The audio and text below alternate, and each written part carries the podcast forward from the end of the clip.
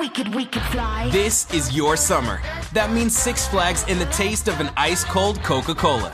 We're talking thrilling coasters, delicious burgers, real moments together, and this. Coke is summer refreshment when you need it most, so you can hop on another ride or race down a slide at the water park. Six Flags and Coca Cola. Come make it yours. Visit sixflags.com slash Coke to save up to $20 on passes, plus daily tickets starting at $34.99. Então, mas pau no cu de todo mundo, vamos falar de aviões e músicas. Bora. Bora. Droga. Fico puto. Por que, que não tem música no teu canal, então? Vai. Então, por causa dessas políticas aí. Sério? É, política de direito autoral, cara. É assim, não existe uma política que, que seja uh, honesta para o criador de conteúdo. Tipo, a Lady Gaga faz uma música e a gravadora tem todos os direitos daquela música. Se eu usar 15 segundos dessa música num vídeo de 25 minutos, toda a monetização do vídeo vai para a Lady Gaga. Bizarro. Bizarro. Bizarro demais. É, deveria ter o tal do fair use, que não É. existe no Brasil, né? O uso É. justo da, dessa, do conteúdo de, outro, de Mas terceiros. isso não tá sendo nem aplicado lá, que tem, onde tem, É. né, nos Estados Unidos. Ah, a, gente, É? a gente, a gente, inclusive, é obrigado a lidar com outras regulações que são americanas, como aquele regulação de, de lance pra criança, vídeo com FCC, criança. não era? Ah, não sei direito qual que é. FCC. É, o, o, o- Não, acho o que nome, é Copa. Copa. Copa, é, é Acho que verdade, Copa. verdade. Então, esse é um bagulho americano e a gente tem que lidar com isso. Por É. que, que a parte boa a gente também não pode ter? Pois é. Né? Porque Porra. nunca tem nada de bom pro brasileiro. Meu Deus, cara. É, é. Isso é bem escroto, com certeza. Isso daí- É. Nossa, eu cansei de tomar esses flags escroto aí. E eles cara. total Então. podiam fazer um esquema onde eles, por exemplo, usou 15 segundos dentro do teu vídeo de 20 minutos, ok, então você pega a porcentagem que isso equivale dentro do tamanho é, Não, mas muito Isso trabalho. seria justo demais. É, Não, é, mas é tipo, pega metade pelo menos e deixa metade pro criador. Mas não, é zero. É, eu ainda acho que devia, devia ser desse jeito, porque aí você pode usar vários, ah, várias coisas de outros criadores e dividir com eles o, a parcela do, do dentro do teu vídeo. Então, tem alguns, ah, algumas bandas que permitem isso, permite que você use a música, e aí ele dá o flag no teu vídeo falando, ó, você tá usando conteúdo de terceiros. Mas, e ele fala assim, se você autorizar o, o uso, né, monetizar, metade vai pro criador, pro, pro detentor do direito. Aí, beleza. Eu tenho dois vídeos que, que usam essa política. Mas a grande maioria desses artistas mais famosos é, é zero para você e Tudo tudo eles. eles. E aí a música fica difícil. Inclusive, eu ia fazer agora na quarentena uma live, porque eu já fui, eu já toquei como DJ, bem ruinzinho, um tempão atrás. E, mas eu ia fazer uma live tocando umas músicas. E aí eu falei, porra, mas live, ah, direito autoral na live é diferente do que no É? quando você grava um vídeo, é. Caralho. Porque o artista, é, se o Content ID pegar, ele derruba a tua live na hora. Entendi, é pior ainda. Pior ainda. E, e pior, você pode tomar strike. Que é. Isso não acontece com vídeo gravado. Vídeo gravado, geralmente, ele só dá o É, flag, ele- pega a monetização, mas você não toma strike. Aham. Mas na live você pode tomar strike. Eu falei, porra, nem. Caralho, e tem uns caras que fica passando eu, patroa as crianças, Simpsons. Doideira, cara. É. E Já nada pensou- acontece. Nada acontece, cara. Não, na nada- verdade o cara não monetiza, né? Bom, é, se não mo- monetizar, pode. É. Tipo, É. a- a- o Simpsons vai continuar ganhando dinheiro lá, o cara que criou o Simpsons, mas o cara que botou o vídeo não recebe nada. Doideira. Ou seja, o YouTube ganha e o. É, sempre quando o YouTube tem que tomar uma decisão entre quem que eu vou ah, ajudar. Eu vou ajudar os anunciantes ou eu vou ajudar os, os criadores? Sempre quando ele tem que tomar essa decisão, ele toma a decisão de ajudar os anunciantes. Sim. Ele nunca tomou a decisão de ajudar os criadores.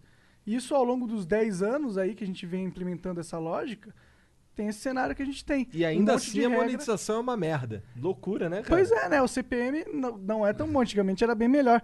Na época que eu comecei a fazer vídeo, era 2 dólares por mil views. É. Agora tá 90 centavos. Porra, 80 se você tiver centavos. sorte.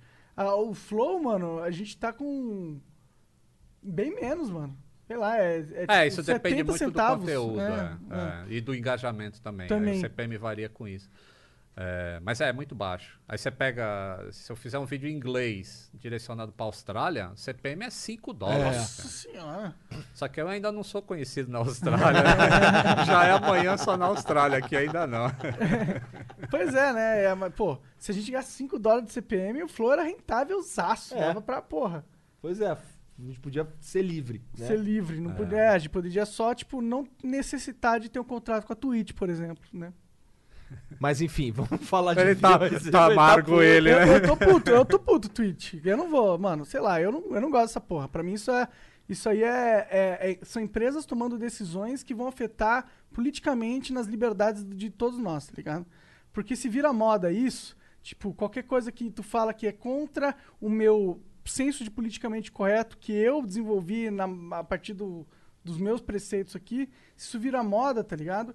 Um monte de coisa vai ser é, sendo cerceada de- do que a gente pode falar. Primeiro começa assim, você não vai poder falar mongoloide. Aí depois, ah, não, você não pode falar preto, tem que ser negro, porque preto é racista. Aí depois, de repente, você não pode mais descrever certas coisas, porque vai que você... De repente, você não consegue mais falar livremente.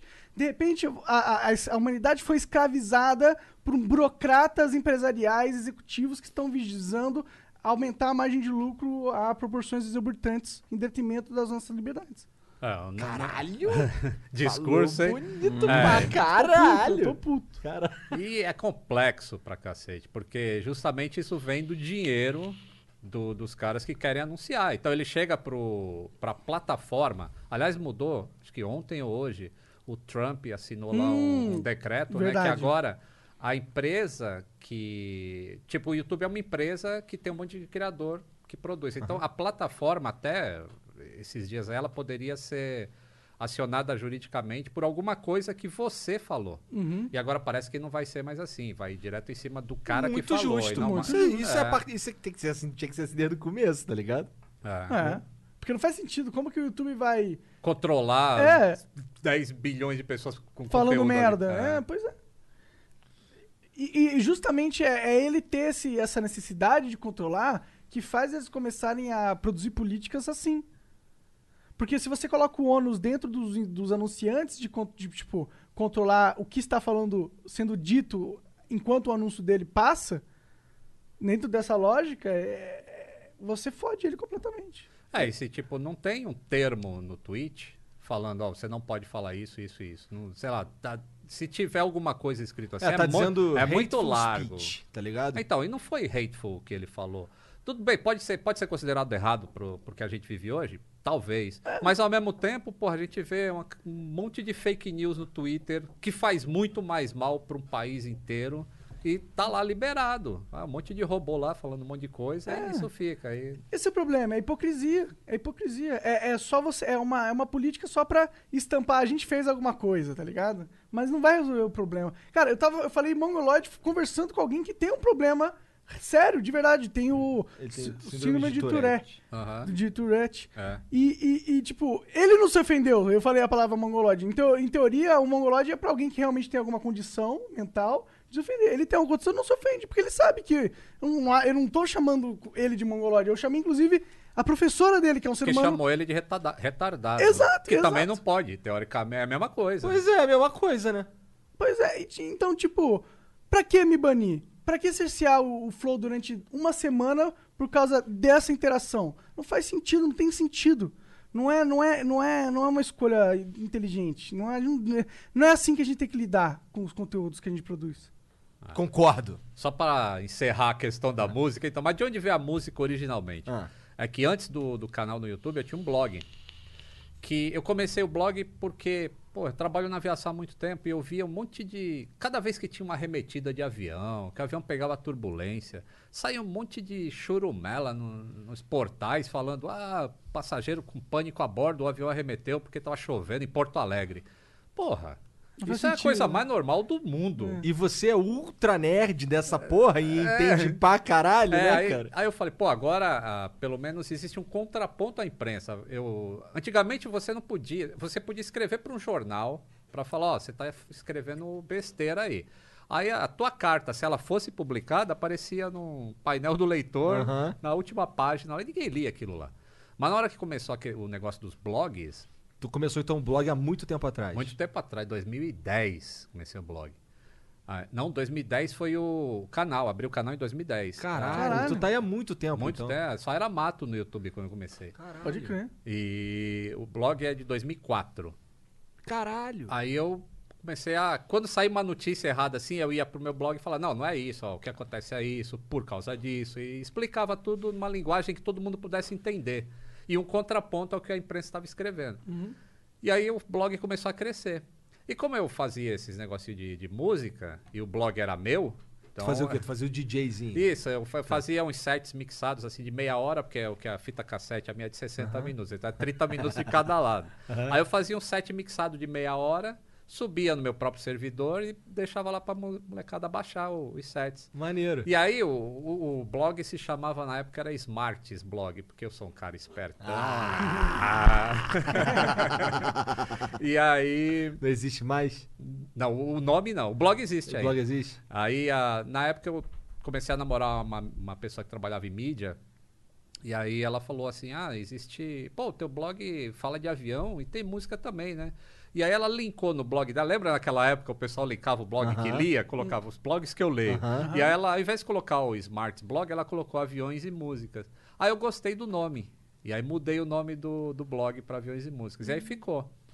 Como eu fiquei conhecido no blog, quando eu fui pro YouTube, porque aí eu percebi que a molecada já não quer mais ficar lendo texto, a grande maioria, né? Quer ver e ouvir. Aí eu falei, pô, vou migrar meu conteúdo pro YouTube. Aí o nome já era conhecido. Eu, eu deixei o nome, só que a música. Entendi. A música não, é. E o que que tu fazia nesses mix aí que tu preparava? O que que era? O que que você Ah, tocava? Puta, eu gosto de tudo, cara. Eu gosto de disco bastante, dos anos 70 até eh, o início dos 80, que aí começou a New Wave. Ah, gosto bastante de rock. E. Então tu curtia um... ah, New Order. New Order, pô. E aí, você falou isso aí, ó. No, todo, eu tenho um vídeo todo domingo no, Ah. no canal que eu conto história. E aí eu fico em pé e atrás de mim tem um, um hack com tape deck antigo. essa- é, e tudo funciona. E do, do meu lado, na estante, eu coloco uma capa de disco que eu vou trocando a cada vídeo. E às vezes, o, o conteúdo que eu tô contando a história no vídeo tem a ver. Eu, tipo, coloco um easter egg com a capa do disco ali, Entendi, entendeu? cara. Que aí eu- a molecada fica, porra, esse, não conheço isso aí, vai, vai procurar saber o que que é um Joy Division, Ah, por Joy exemplo. Division, que, porra, é do cacete. Sim. E a molecada hoje nem sabe que existe o Joy Division. E é uma maneira de eu falar, porra, existe coisa muito legal aí do que só funk, sertanejo, sertanojo. Sim, sim. né?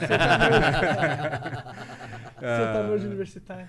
Nossa, eu me amarro pra caralho em Joy Division, New Order, eu gosto pra É. caralho. É assim, eu não conheço a fundo muito outras bandas além desses, mas eu curto esse, a, a vibezinha. Da- dessa época, É. Echo and the Bunnymen, essas coisas. É. é, The Cure. É, É, é, então, tem um monte de coisa legal. vibe. É. E, e aí eu tenho. Eu, eu sempre gostei de música, de disco de vinil, e eu comprava bastante. Metade da minha coleção eu perdi na primeira separação, na minha primeira esposa. Ela não, nem gostava das músicas, mas a mulher faz isso, né? Ela Caralho. quer pegar metade. Caralho, ela tudo. pegou metade do teu disco? É. Sério? Provavelmente pra jogar fora. Que mesquearia do caralho. É. Porra, dava um. Aí, eu te dou esse carro, me dá meus discos. É. Porra, não enche o saco. Porra, eu tinha o disco do Violeta de Outono, que era uma banda daqui de São Paulo, Hum. que eles tocavam numa vibe assim, parecido com Pink Floyd, sabe? Um negócio sensacional. Meio psicodélico, Entendi. meio Maneiro. progressivo.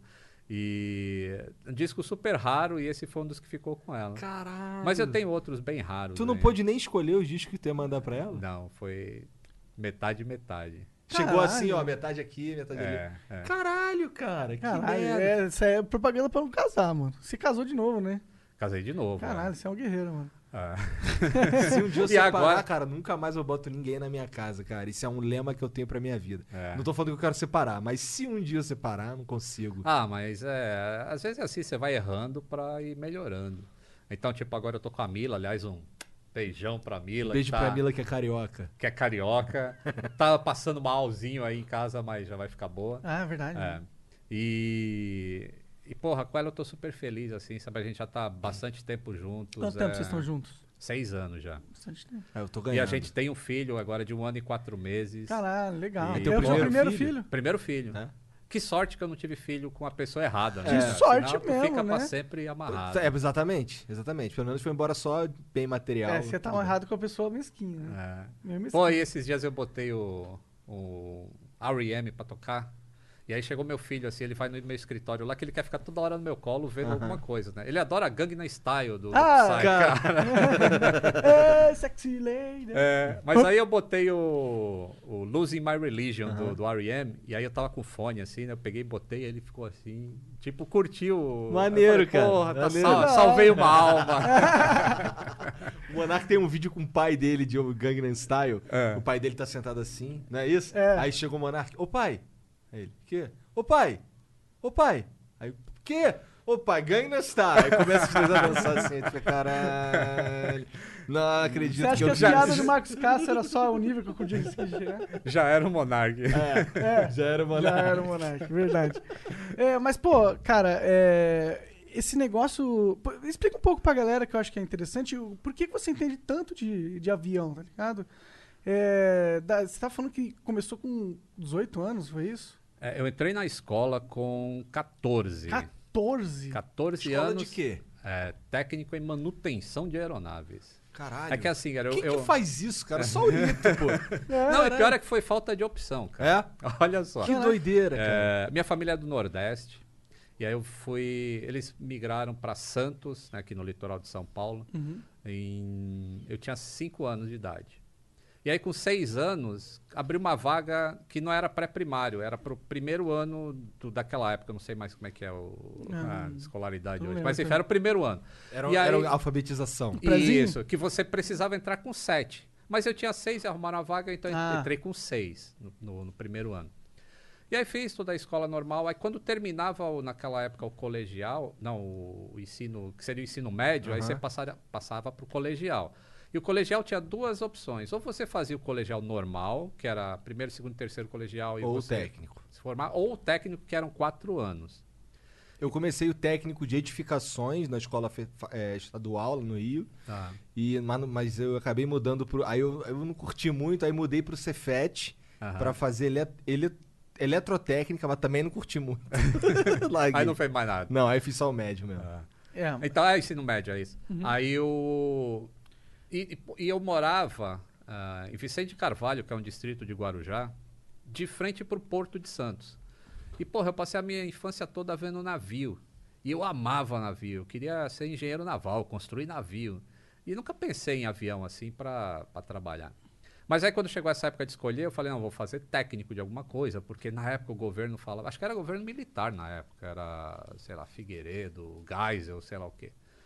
É- era um negócio novo, a escola técnica, e prometia que você chegava melhor no mercado de trabalho do que fazer só o, o Meu médio pai normal. falava isso pra caralho Ah. também. Ficou puto quando eu parei.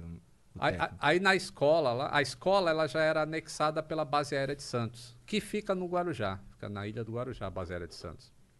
E tinha um convênio com a, com a base aérea e existia esse curso de manutenção de aeronaves.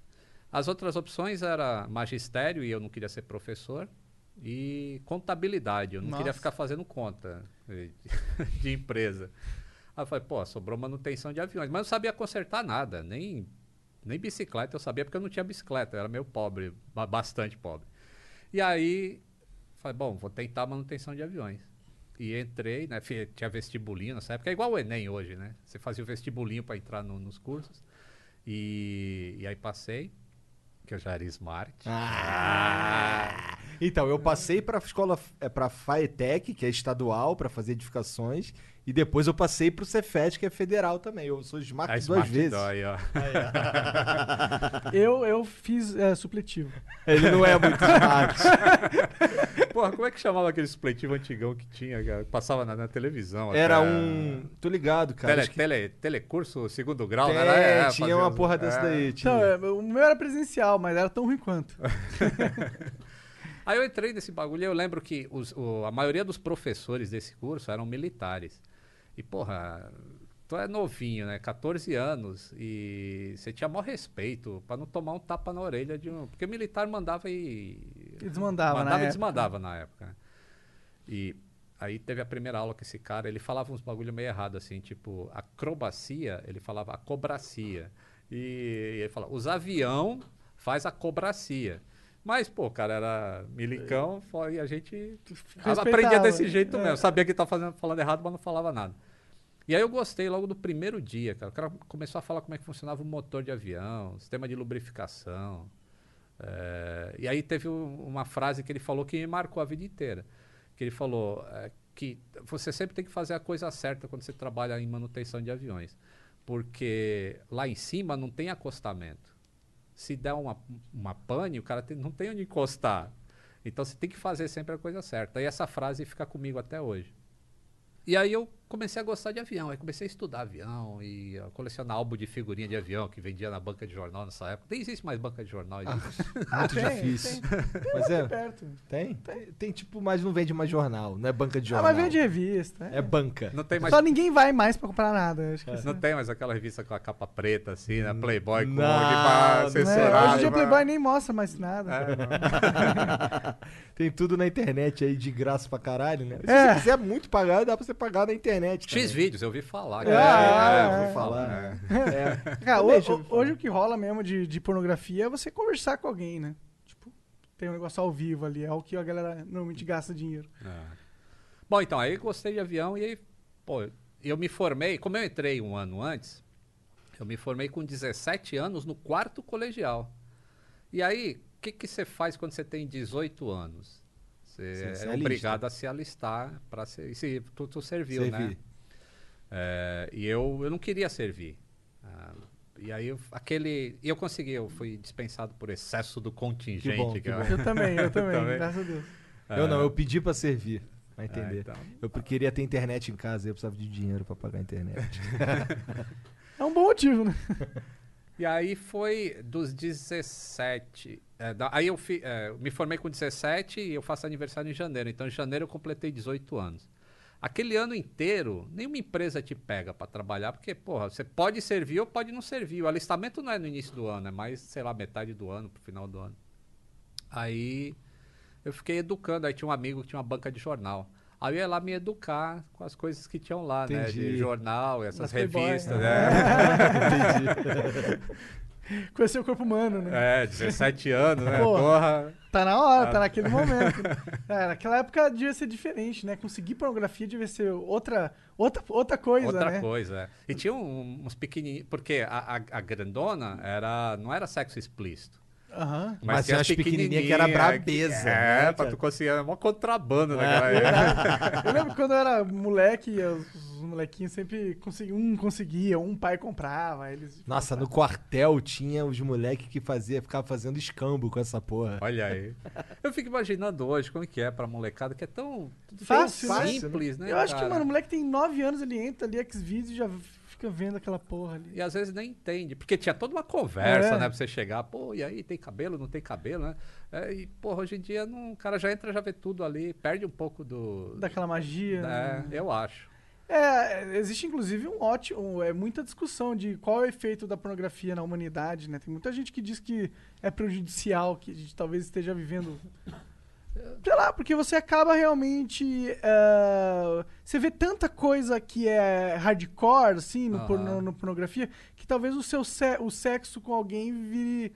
é, você acaba sendo sem graça, porque você vê tanta acrobacia rolando A cobracia. a cobra- É verdade. Rolando no Xvideos, que aí quando você vai fazer sexo com uma moça lá É, e e tem, ela. que, tem que saber que não é desse Não jeito. é, né? e talvez é, a gente esteja fazendo com que a sociedade fique mais sexualizada. Talvez as pessoas tenham costumes sexuais mais eróticos por causa disso. Ah, Acho que é provável, né? não sei. Agora, se isso é bom ou ruim, eu não sei. É, deve ter. é, como que. eu- o- você pilotou já ou você só conserta avião? Você falou que você Eu- pilota, né? É, eu sei pilotar. é, eu, não, eu não tenho brevet, porque quando eu quis ter brevet, que aí o que aconteceu? Aí passou esse ano, Uhum. aí quando eu completei 19 anos, a Varig abriu um, um concurso, assim que eles iriam pegar a primeira turma de técnicos em manutenção de aeronaves. Porque até então as empresas aéreas elas tinham mecânicos. Hum. Então existia mecânico de avião, e aí o cara que era o- eletricista, ele era um eletricista de avião, e tinha o cara que mexia na aviônica, que é a parte de eletrônica do avião. Então eram três funções separadas. Então existia o mecânico, o eletricista e o, e o aviônico. Aham. Aí quando surgiu esse negócio de técnico, aí lá atrás pensaram assim, porra, de repente uma pessoa só consegue fazer essas três funções. E aí foi quando criaram essa função de técnico. Entendi. E eu fui da primeira turma de técnicos de manutenção da Varig. Da hora. Eu- então eu saí da escola e quando eu entrei na Varig, eu fiquei sete meses em treinamento na Varig. na própria escola da Varig, receban- recebendo para aprender avião. E foi aqui em Congonhas. E lembra aquela época que tinha aquele avião de quatro hélices que fazia ponte aérea, o Electra? Não é, mano. Não lembra. Mas né? você tem dois aí no não braço. Era nascido. É. É. tem dois aqui. Então, eu aprendi aquele avião de cabo a rabo, tanto a parte de aviônica, quanto elétrica, quanto de, de mecânica, de motor, hidráulica, todos essas- esses bagulho aí. Ah, Sete meses isso. Sete meses de curso. Caralho. E eu morava em Santos. eh, logo no início, né? Não tinha como me sustentar, então eu, eu, eu vinha para São Paulo, começava cedinho o curso, terminava umas cinco, acho que era das sete às cinco, era o dia inteiro Caralho. de treinamento. Puxado. Puxado. E aí ia pra rodoviária no Jabaquara, saía de Congonhas, ia pro Jabaquara, pegava o ônibus e ia pra Santos. Aí Dormia um pouquinho e voltava. andava, porque de Santos aí eu tinha que ir até onde tinha uma barca lá que atravessa pro Guarujá Uhum. pra ir pra casa. Aí depois de três meses eu tava morrendo, né? É, aí eu falei, pô, preciso morar aqui. Aí juntei com mais uma galera que entrou, que era lá de Santos, falei, pô, vamos alugar um, um é, uma república. Ainda chama de república? Não Ah, sei, deve ser. Ah, deve eu, ser. eu sei o É. que é uma república. É, tu sabe, né? Eu espero que a galera saiba Ah, também. sabe, sabe. Então, e aí, só que, pô, todo mundo pobre, né? O único lugar, assim, mais perto do aeroporto que a gente conseguiu, é, a gente tinha que atravessar a favela do Buraco Quente. que Nossa, era olha o nome da parada. Esse aí, curti. E no início tudo bem, né? A gente andava em turma, mas aí quando começou a trocar uns horários para fazer matérias específicas no, na Varig, aí comecei a ter que atravessar sozinho aquilo, aí ficou meio perigoso. Até lembro de um dia chegou um colega meu de, ele chegou de cueca e descalço, ah, sem relógio. E, mas com a carteira, né? Vazia, os caras pegaram o dinheiro. Aí ele chegou e falou assim: pô, os caras foram mó legal comigo, deixaram a carteira, né? Caralho. com os documentos. É, mano, o resto levaram tudo, tênis e...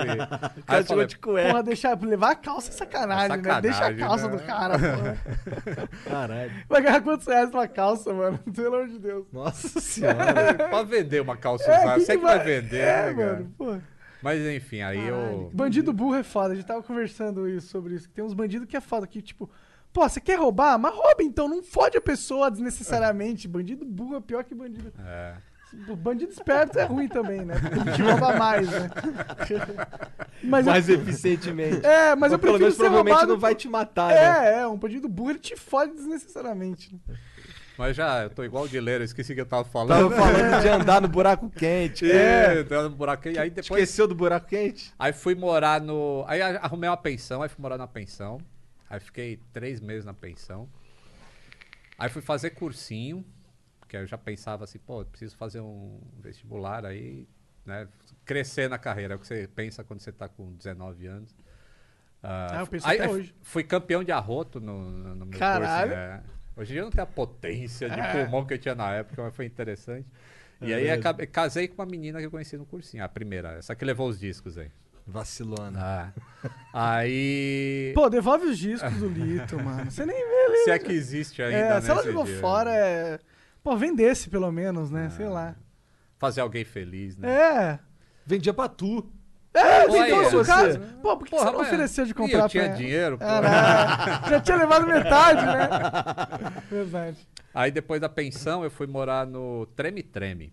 Em, que é fre- isso? em frente ao aeroporto de Congonhas, Hum. tinha um prédio que tinha um, um- Como é que fala? Um outdoor grandão em cima, mas é desse outdoor que ilumina, era só a letra, e tava escrito Gradiente nele, que era o- a marca que fazia aparelho de som, Aham, né? Na sim, época sim. era. TV. TVs, isso.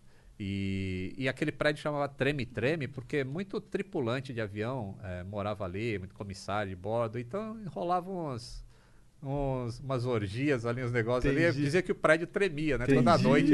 Eu pensei que fosse porque era perto do aeroporto, daí quando o avião É, subia, balançava outdoor e tal. Não, Mas é. não, era muito, um motivo muito mais legal. Aí o sexo sempre arrasando a humanidade. E o. É, é, a aeromoça, né? Tem. tem...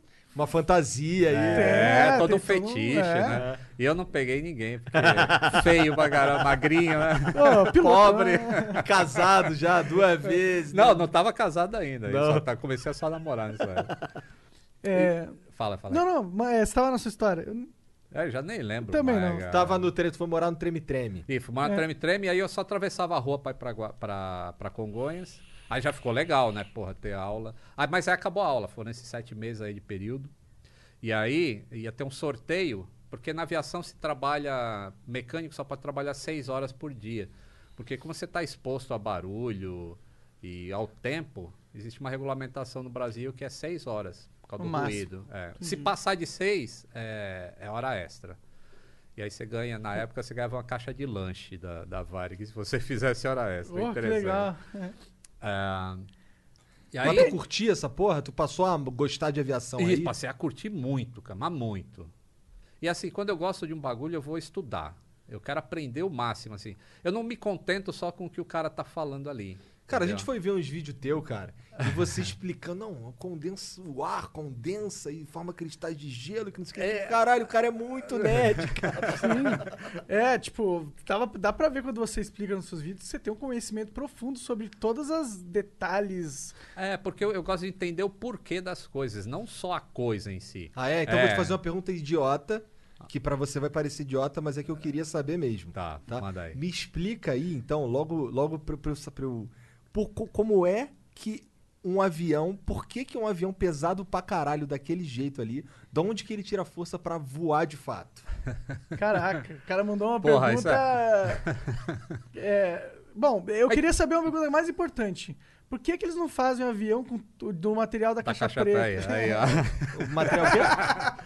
Por que, que eles não fazem o avião todo do material da caixa preta, tá ligado? É uma Que é a piada, é única uma coisa piada que horrível. sofre, pô. Ah, é uma que é a única piada? coisa que sobra. Lembra que avião, esse na cara caixa- sempre sobra caixa preta? Faz tudo de caixa preta. Porra, tem que explicar, explicar piada. Piada é ruim é foi foda. ruim essa piada. É, eu sei, eu sei. Não, foi ruim de nerd ainda. Cara, mas. tá ah, ligado? é, tá. Então, aí, esse tipo de coisa que eu gostava. Assim, porra, eu. Explica essa Tudo bem, merda, avião que voa. voa? Então, sabe qual é o peso de decolagem aí de um 747 lotadão? Cara, então, pra- isso é bizarro. São 400 toneladas. Caralho! É, Como que isso tá sai saindo do chão, cara?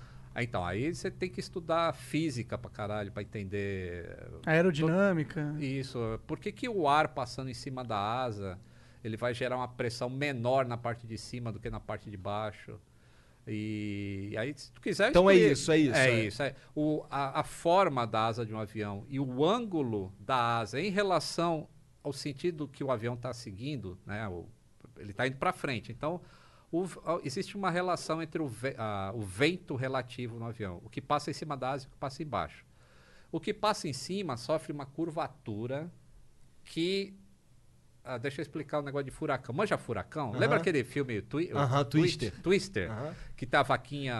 A vaca. Então, quando você faz o ar circular, existe uma baixa pressão na parte mais próxima do centro dessa curvatura do ar e vai aumentando gradativamente para longe. Hum. Então, como o ar está sendo curvado na asa do avião, ele tem uma baixa pressão como se estivesse sugando aquela vaquinha. E em- embaixo a pressão é maior e é isso que sustenta o avião. E essa força que a asa faz é exatamente igual ao peso em algum momento. Senão ele não sai do chão nunca. Entendi. Então ele iguala ao peso. Aí o comandante, quando puxa o manche, o nariz do avião levanta. Quando o nariz levanta, forma um ângulo maior ainda entre a asa e o vento. Aumenta mais a curvatura. Então a força nesse momento é maior do que o peso do avião. Aí ele sai do chão. E depois é só um controle entre quanto precisa de força ou não para ele ficar sustentado. E aí regula essa força com a. com, Com a impulsão com, do motor. com a- o avião indo pra frente. Isso, a, a impulsão do motor mantém a, a velocidade dele até um determinado limite. Ah, porque ele não pode ultrapassar uma determinada Ah, velocidade. é? O que não? acontece se ele É, senão muito ele, mais ele- se ele chegar muito perto da velocidade do som, Ah, ah, existe uma compressão das ondas de ar que elas vão se separar da asa. é, dá o Sonic Boom. E, ah, isso, daria o Sonic Boom e aí acabou. Se não tem sustentação na asa, ele cai igual um tijolo. Tem que ter a sustentação. Então, os aviões eles voam perto da velocidade do som, mas não muito perto. E, e o- a velocidade do som é considerado Mach 1. É, um- é uma nomenclatura Já de falar disso aí. É, Mach 1. Tem o Mach 3 da Gillette. Olha aí. Ah, jabazão de graça aí. O Marcos Castro fez um mal pra esse Pois é, programa. Falando nisso, tem que sair o flow do Marcos Vai Castro. sair, e a gente tem que remarcar com ele também, porque É. agora temos PC. Verdade. Ah, Tem o Mach 1. tem o Mach 1. Os aviões, eles voam em uma porcentagem da velocidade do som quando eles estão lá em cima. Então é comum no instrumento do piloto aparece qual a porcentagem da velocidade do som. Esses aviões grandões aqui, o 787, o 777, eles voam com Mach 0.82, ou seja, 82% da velocidade do som. E eles ficam mais ou menos nesse limite. O que voa mais perto, ele vai chegar a 90, 92%. Porque aí já tem que ter uma asa bem específica para isso, senão ele perde sustentação. Uma asa de titânio. Igual foda. aqueles caça sinistreza. Não, o, o caça já é supersônico. Esse aí tudo bem. A asa dele já é trapezoidal. É diferente de uma asa de um O que, avião que é uma asa comercial. trapezoidal, cara? É aquele que igual do. do... Ela, ela, ela não voa assim como voa um avião comercial. O avião comercial precisa gerar sustentação. Aham. Esses aviões de caça aí, eles têm motor pra cacete. Eles são é como tu pegar uma né? pedra e jogar pra cima, ela vai voar. Então aquilo, o motor mantém aquele bicho voando. Entendi. E a asa é trapezoidal justamente pela onda de choque da. Ele- Ela corta. É. Entendi. Ahn, Caralho, que maneiro. Que maneiro é, mesmo. mano. é bem legal, cara. É, é, então, quando é, entra na velocidade do som é Mach 1, tem o Mach 2, Tem Mach 2, Tem tem, Mach Mach 3, 3, e vai embora. tem que- Mach o- infinito. Esse, O que, esse, que é Mach 2? É dois, duas velocidades- vezes a velocidade Entendi. do som. Então seria aí 1.250 km por hora ao nível do mar, com temperatura de 15 Tem graus, isso, densidade, né? não sei o Tem é, isso, tem tudo isso. né? Caralho. Ah, Nossa, é muito complexo a aviação, né, cara? É, pra cacete. Puta. E Então acho que é por é isso que então o meu canal dá, dá assim, ele, a, a moçada gosta, porque eu consigo traduzir em linguagem. Mais lame, fácil. é, É, eu que pra- eu tô conseguindo entender tudo. Ma- Mas, você- então você, você, é o, você é brabo na física, eu imagino. Eu, nessa época que eu fiz o cursinho, eu prestei vestibular. E eu passei na PUC em física. Eu falei, pô, legal, né? Aí, só que eu não conseguia pagar. Eu, eu estudei um semestre, um semestre não, um mês na PUC e não consegui pagar a primeira mensalidade, que a Caralho. Varig ainda pagava muito mal para Aham. técnico nessa época. E aí eu acabei não fazendo faculdade. Só fiz agora depois de velho. Falei, porra, agora, agora eu já sei tudo. Eu fiz eh, tecnologia e manutenção de aeronaves.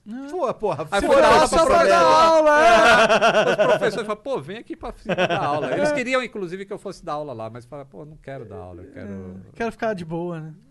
Hoje tu faz o quê? Hoje tu faz o quê? Hoje eu sou... Caralho, ou seja, quem dá aula não trabalha, é Não, isso? não, não, não. Entendi. Ele quis dizer isso, ele quer ganhar dinheiro. É, É, Ele quer ganhar melhor. dinheiro. Entendi, É. tá. trabalha muito pra ganhar a mesma coisa. É. É. Não, total. Todo Não, mas é cruel. pô. Isso é, inclusive, um dos, defe- um dos problemas da profissão de professor Com certeza, Sim, com é. certeza. É, o professor tinha que ganhar bem pra caralho. Porque Inclusive- senão o Lito não vai querer trabalhar de professor. Não, e eu faço um trabalho meio educativo. Não, assim, total porque educativo, né, eu, tô total. pegando, eu sei que tem. A minha audiência tem garotinha ali de 10, 12, 15 anos que o cara quer ter uma profissão. E de repente ele se encanta assim, pô, esse cara. Então tem negócio de física assim na asa do avião. E aí de repente o cara se interessa por isso e eu tô ajudando dessa maneira. Cara, eu aprendi tanto vendo tua, você explicando, tava explicando, é, é, como narrando um acidente famoso. É, Aham. foi um acidente famoso Foi do Air aquele? France, o... Foi do Air France que você viu, talvez? Cara, eu sei que era, era um cara que ficava subindo o avião quando ele, Isso, ele não é. devia subir. Do Air France. E esse- Que é o que caiu aqui na costa do Brasil. Ele caiu e É. matou todo mundo. É. Você viu que caiu uns caras recentemente e sobreviveu uma galera? Acho que na Rússia, não me engano. Ou no Paquistão. Ah, sobreviveu? No Paquistão foram dois. Sobreviveu dois caras, né? É. Acho que foi lá. Foi. Dá pra sobreviver, né? Que loucura. Não, é, as estatísticas mostram que de uns cinco anos para cá, os acidentes de avião que estão acontecendo estão sendo muito mais sobrevivíveis do que eram no passado. Por quê?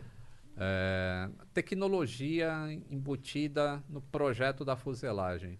A maneira que a fuselagem se torce na hora que, que acontece o acidente. Se o acidente não for é catastrófico, Não né? uma explosão. Tipo, é, se o cara afundar no chão, aí não tem não jeito. tem Deus. Mas esses acidentes que acontecem assim com impacto no, no, no terreno. barriga? É, de barriga. Que ou, vai, né? ou que ele sai da pista e começa a pegar fogo. Ou que aconteceu no México um, ah, uns dois anos atrás. O cara saiu do chão e aí uma tesoura de vento jogou ele pro chão de novo. Ele quebrou trem, quebrou motor, saiu rodopiando, pegou fogo. Ninguém morreu naquele avião. O que, o que é uma tesoura de vento? Vento é quando você tem duas correntes de ar em sentidos opostos. Como a velocidade do ar em cima da asa é muito importante para a sustentação, quando você pega uma corrente que é oposta à outra, então às vezes você pode vir sustentado e de repente o vento muda completamente de direção e você. Isso, isso pode acontecer do nada? Isso pode acontecer do nada, mas hoje em dia, como aconteceram acidentes bastante no passado por causa disso, e a Ah. aviação é um negócio que sempre aprende com acidente. É, então se desenvolveu tecnologias para prever esse, essa tesoura de vento, Os que, é, que aviões se chama wind shear. Isso. Todo avião hoje tem um computador dentro dele que se chama Predictive Wind Shear, que é uma predição de tesoura de vento. Ele prevê com 30 segundos de antecedência que vai acontecer aquele evento. Baseado em pressão de ar, temperatura, um monte de física ali. né? É lindo, é lindo. Cara. Física e aviação estão E aí ele dá um aviso pro piloto lá. Wind shear, wind shear ahead. Ou então o, o go around, wind shear ahead. E aí o piloto, ele não precisa pensar. Ele tem que fazer o que ele foi treinado para fazer. Manete para frente, 15 graus de nariz para cima e não mexe mais no avião. Deixa o bicho subir até o- aquele alarme parar. Parou o alarme e tá salvo de novo. Isso no passado, quando não tinha, o cara podia entrar na shear. E aí... E aí podia acontecer acidente. Hum... Entendeu? Caralho. Você não sei se você ficou sabendo, mas o Pentágono, ele divulgou recentemente uns OVNI. Sim. Ele falou que é realmente é verídico. Você ficou, você viu isso? Eu Porque vi. eu imagino que deve ter te interessado, né? Porque os dizia que eles eh, andavam a 7 mil metros por segundo, uma coisa assim. Então interessa e não interessa ao mesmo tempo, porque a, a pessoa associa OVNI com A disco ET, voador, aham. a ET. É. E, e, pô, eu, eu sou um cara que eu acredito na ciência bastante. Eu tenho que. Se eu não acreditasse, eu não conseguiria fazer o avião voar e o avião não voaria se fosse opinião, que hoje em dia todo mundo tem opinião, né? É. Eu, na minha opinião, a Terra é plana. E eu não vou mudar minha opinião. Ok. Mas, isso não é opinião. Isso é um fato. A Terra não é plana. É a mesma coisa com política. Existem fatos, não existe opinião, cara. Se eu fosse me basear em opinião para investigar acidente aéreo, Tá na, na minha opinião, o piloto fez uma cagada. O que, que eu estou resolvendo para melhorar a a segurança para que aquilo não aconteça mais? Zero. É. Você tem que investigar cientificamente. E quando você fala em ET, em disco voador, não existe evidência científica de que a gente é visitado por isso. No entanto, existe um monte de coisa que é se- projeto secreto de vários governos. Aham. E normalmente das ma- maiores potências. Eu tenho um exemplo, ah, quando o SR-71, que é um avião que foi criado na Lockheed, é um avião espião americano. Esse avião era super secreto. O na que- verdade, Um avião es- espião, o que, que ele tem de diferente? Então, o que, que ele fazia? Nessa época existia a União Soviética, que era o bloco socialista, e existia os Estados Unidos, que era o Ocidente bonzinho. Aham. E aí.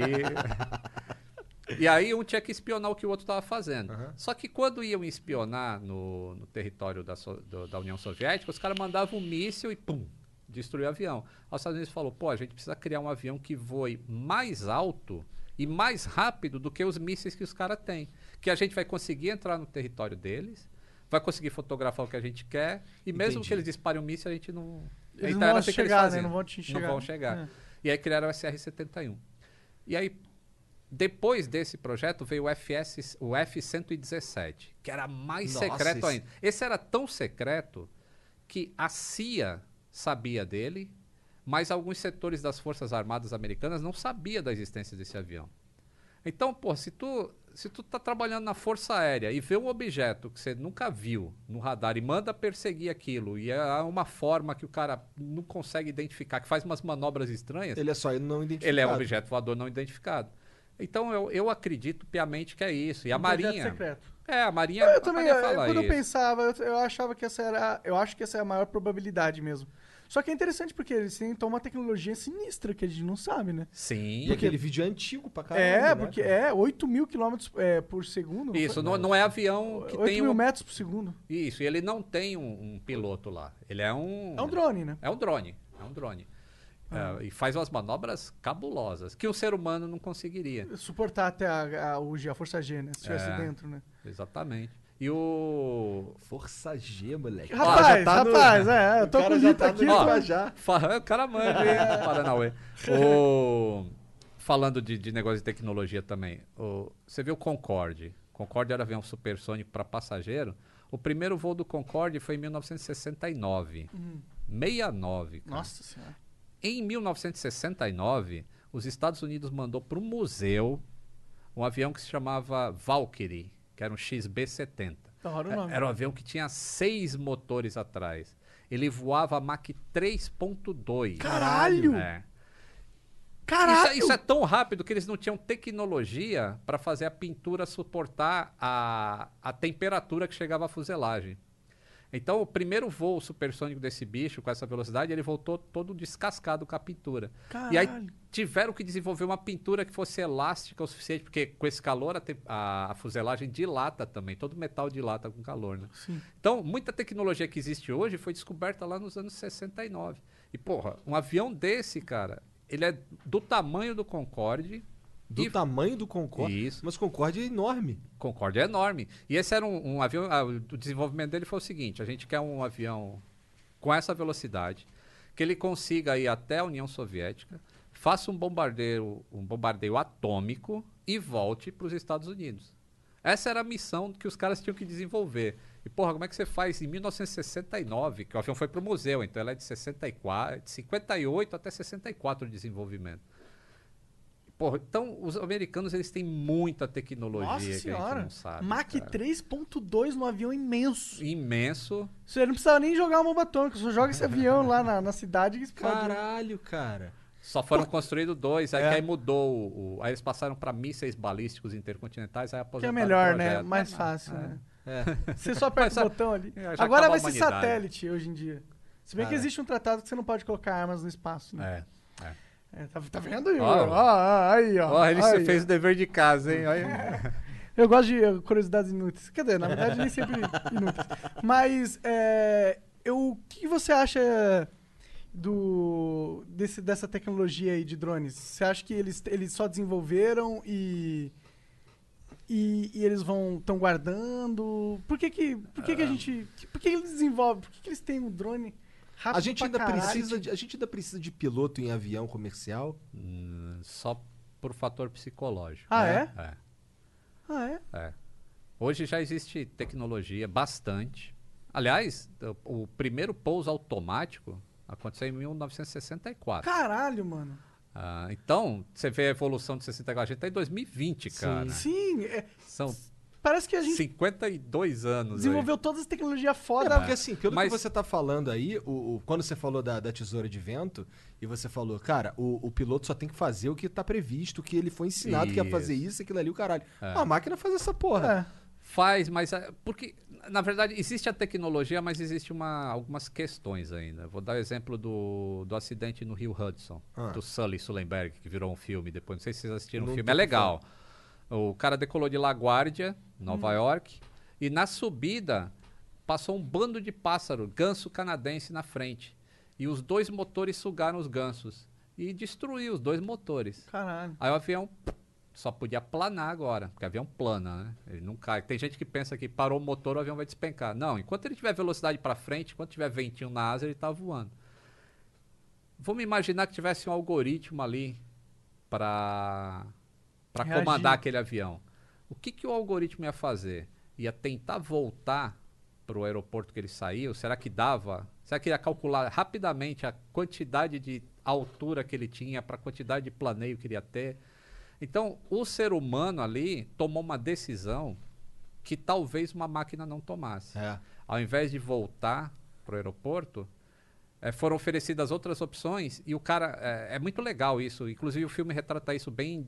É o único filme que eu recomendo que as pessoas assistam que é bem real. Ah, em rela- cara, não. É, não, em e relação a. Snakes on a Plane, cara? Então, Samuel Jackson, né? Aliás, hoje, hoje lá no Galeão, que é a tua terra, é, tem- o mecânico me mandou um vídeo aí de uma cobra que acharam no, no trem de pouso de um avião. Caralho, é porque tá, os aviões estão tudo parados, tá virando É. um ninho de, Caralho, de entendi. fauna, cara. Ah, então, mas o, o, o Sully, é, no, no filme, a, a- a torre fala: caralho, o cara perdeu os dois motores, eu preciso dar um lugar para esse cara pousar. E aí oferece alguns aeroportos que tem em volta lá, porque os Estados Unidos é forrado de aeroporto, né? E ele só fala: enable, enable, enable, não consigo, não vou chegar lá. E ele toma a decisão consciente de pousar no Rio Hudson. E isso era, sei lá, eh, era inverno americano. O rio estava praticamente congelando, já tinha uns pedacinhos de gelo no, no, no rio. E ele pousou planando no rio e ninguém se feriu. Ah, Então foi hora. uma atitude correta que ele tomou. E a gente não sabe se um software conseguiria. Mas acho que em 2020, será que não? Eu acho que consegui. Veja, olha só, não tô querendo acabar com. com é porque tu é piloto, aí tu fica aí defendendo. Não, pô, eu sou mecânico. Não, mas assim, eu não tô falando que no pilotos são totalmente desnecessários, não é isso? Aham. Mas assim, em condições normais, Bom, quem falou isso foi o Lito, na verdade. a gente não precisa mais de um piloto, né, cara? Não, então, a, a gente. É, é uma questão difícil. Assim, Ele tem um pelo- monte de amigo piloto. É, pelos próximos, eu acho que pelos próximos 20 anos a gente ainda vai ter piloto no cockpit. Hoje em dia você entra no metrô, Mas em militares, aviões militares. avião militar já tá usando 100. É. Ah, é tudo aqueles Porque o cara vai né? pra batalha, então a chance dele morrer, ele não tá passeando. Ah, então hoje em dia os militares já estão avançados Dá na questão do controlar avião. avião via verdade- remoto, né? É Isso. fazem. Existe o piloto ainda, só que ele não está dentro do avião, ele está fora. Agora, para aviação comercial, não teria um piloto remoto, seria um voo totalmente automático. O avião decolaria, desviaria de turbulência. Podia ter um piloto de garantia numa estação em terra Uhum. que pode assumir o controle do avião caso um problema aconteça. Pode ser. Eu, a tecnologia, ela melhorou bastante a segurança da aviação. Existe um grande debate, assim, inclusive esse acidente do Air France retrata bem isso, que aquela atitude que o cara tomou é porque o avião é tão automatizado que ele nunca precisou voar daquela maneira, naquela altitude. Então ele não sabia como fazer. O, tá, o que, que ele fez? Eu não sei. Qual foi? Ah, o avião perdeu todos os computadores de controle de voo. Que os Airbus, que é um dos fabricantes de avião, ele automatiza muito o controle de voo do avião. Então, se o piloto quer subir o nariz do avião, ele puxa um joystick para trás. Independente da força que ele faça no joystick, o computador vai calcular o quanto ele vai subir o nariz para que o avião não entre em risco de perder sustentação, alguma coisa assim. Ou seja, o computador está ali para proteger o avião. Aham. Isso é- se chama lei de controle. E existem três níveis de lei. Existe a lei que é a normal, que ele está sempre funcionando. Existe uma lei alternada, que é quando algumas coisas param de funcionar, e aí é o piloto que tem que proteger essas coisas que pararam de funcionar. E tem a, a lei direta, que é o computador fala, ser humano, o que você fizer aí, eu vou responder aqui atrás. É como tu pegasse o teu carro e quisesse fazer uma curva de 90 graus e você gira o volante todinho, ele só vai fazer 90 graus. Em direct, na lei direta, se você girar tudinho, você vai derrapar e vai bater no poste. Entendeu? A proteção cai fora. E nesse, nesse voo aconteceu isso. É, aconteceu o congelamento dos tubos de pitot do avião, que indica a velocidade, indica uma porrada de coisa para o avião. Ele precisa ter é, indicação de velocidade, que é a coisa mais importante que o avião tem. É velocidade do ar. É um dos fatores mais importantes, que hoje em dia já está querendo se fazer com medição de laser. Caralho. É, vai ser foda. Eu não sei como é que isso vai funcionar, mas é. Os aviões, desde eh, Wright Brothers e Santos Dumont não tinha indicação de velocidade. Então, Wright Brothers também, os primeiros Quem inventou o avião, tinha. cara? Ah, não me fode agora. É, mas, é- mas é fácil responder isso, que não teve um inventor. É um bagulho que todo mundo queria voar. E um foi aprimorando o que o outro fez. Aí você pergunta, quem fez primeiro? Foram os Wright Brothers. E aí vem um, agora eu vou sofrer, vocês vão sofrer reiterismo, porque Ué, mas se é fato- nacionalismo. Se é Fato é fato, foda-se. É. Então, é fato, mas aí o que, que o brasileiro se pega? Ah, mas ninguém fotografou, ninguém filmou, só filmaram o Santos Dumont, Ah. o primeiro voo. Dos Wright Brothers não tem, eles fizeram escondido. E tinha Entendi. catapulta, e tinha não sei o que lá. Aí ninguém quer dar o, o crédito, que eles voaram três anos antes. E quando eles voaram, quando eles foram mostrar o avião deles mesmo, que é, é o seguinte, os brothers, eles eram. Eles eram brothers. eles queriam dinheiro, os caras eram pobres. Então, eles, se eles aprendessem a fazer uma máquina de voar, eles queriam uma patente, que aí eles iam ficar ricos. Eles tinham uma bicicletaria, se ferravam construindo bagulho. Ah, o Santos Dumont não, o Santos Dumont cagava dinheiro. O pai dele deixou uma fortuna gigantesca, tanto é que ele morava em Paris e fazia um monte de experimentos com muito dinheiro. Então o Santos Dumont nunca se preocupou com patente nem nada. Então ele vo- voava mostrando para todo mundo. E os brothers escondiam isso. Eles não queriam que ninguém visse, porque se alguém descobrisse, já podia copiar a patente deles. E quando eles mostraram o avião, foi dois anos depois que o Santos Dumont fez o primeiro voo. Aí os caras pensaram, ah, então eles aprenderam um monte de coisa do Santos Dumont. Só que o avião deles já fazia umas manobras que ninguém nunca tinha visto. O avião já fazia oito, assim, ó, de, uma manobra no céu que os aviões, todos os aviões fazem hoje. Mas eles descobriram como fazer isso, controlar um avião em três eixos. E Coisa que. E você olha o 14 bis, ele é praticamente uma pipa. Que ele é de bambu, de papel de seda. E o dele já usava tecido, já usava umas, uns tirantes de aço. É um negócio mais Sofisticado. cientificamente mais, é, Robusto. mais, mais de acordo com o que é hoje a aviação, entendeu? Entendi. Então, é- é- se- isso é um fato de que eles realmente voaram antes do Santos Dumont. Entendi. O que não tira o mérito do Santos Não, Dumont, não. cara. O Santos É. Dumont era um- eu, eu considero o Santos Dumont um dos cinco maiores brasileiros de todos os tempos. O que o cara fez, por exemplo, ninguém dá valor para o que ele realmente fez, que é criar um sistema que dirige um dirigível. Os dirigíveis existem por causa do Santos Dumont. Que foda. Ele criou o Deu a volta mecanismo na- de na Torre Eiffel. Torre Eiffel, ganhou o concurso lá, É. ele saía de um lugar, dava a volta na torre e voltava para É. o mesmo lugar. Isso era impensável. E ele, porra, hora. tem muito. ele- O cara era um gênio. Mas não tem problema ele não ter sido o primeiro a voar. É. Ele contribuiu do mesmo jeito. E a contribuição dele, aliás, foi muito maior. Como ele não tinha a questão dos, dos royalties nem de Não tava preocupado com com dinheiro. patente, o, o, o- avião dele, o Demoiselle, que ele fez, que é semelhante a um ultraleve hoje em dia, esse ele abriu na Popular Science, ó, o plano para construir o avião é esse. E aí todo mundo passou a construir aquilo e aprender com ele. Que então, a aviação hoje em dia, ela evoluiu muito mais por causa do Santos Dumont do que dos Wright Brothers. Olha lá, tá aí, já se defendeu pra caralho É, dos é. nacionalistas. Aqueles não escutam o final da história. É, esse é o problema de uma galera mais. Agora eu não lembro o que a gente tava falando antes quando eu perguntei essa, cara. Teve Eu não um lembro acidente- também. Ah, do, da- não é do automatismo? A gente tava falando É. é, É. do lance do acidente, que o cara. Isso, do, então. do terceiro. Eu quero que seja tudo automático. Primeira Da lei, terceira lei, segunda segunda lei. lei. Então, e aí, como aconteceu esse acidente por causa disso, aí veio todo um debate. Pô, será que a gente quer realmente que seja tudo tão automatizado a ponto de, na hora que o computador falhar, o ser humano não sabe mais fazer nada? Então, pilotar? hoje um piloto, sem querer desmerecer o piloto, não, é, não é esse meu objetivo aqui. Mas um piloto hoje, se não tiver esse instrumento, ele tá fudido, ele não tira o avião do chão. Não, ele não decola desse jeito. Porque existe um todo um regulamento para você voar com segurança. Tudo bem, mas vamos dizer Mas que ele se- já se- esteja no ar. Fudeu. Então, hoje, depois desse acidente, Ah. passou a se treinar esse- o que aconteceu com esse avião. Em todos os, a cada seis meses, os pilotos vão para o simulador de voo. Eles precisam treinar algumas coisas que eles nunca vão Usar sofrer é, necessariamente. se isso. tudo der certo. isso na vida deles, profissional. E eles têm que treinar isso. Hoje em dia, eles têm que treinar. Porra, se eu fi- ficar em lei direta lá em cima, em direct law, eu tenho que controlar esse avião. Como é que eu faço isso? Então, eles treinam a força que eles têm que fazer. Até a força, até, Até a a- o troço, é. a- o peso do manche muda.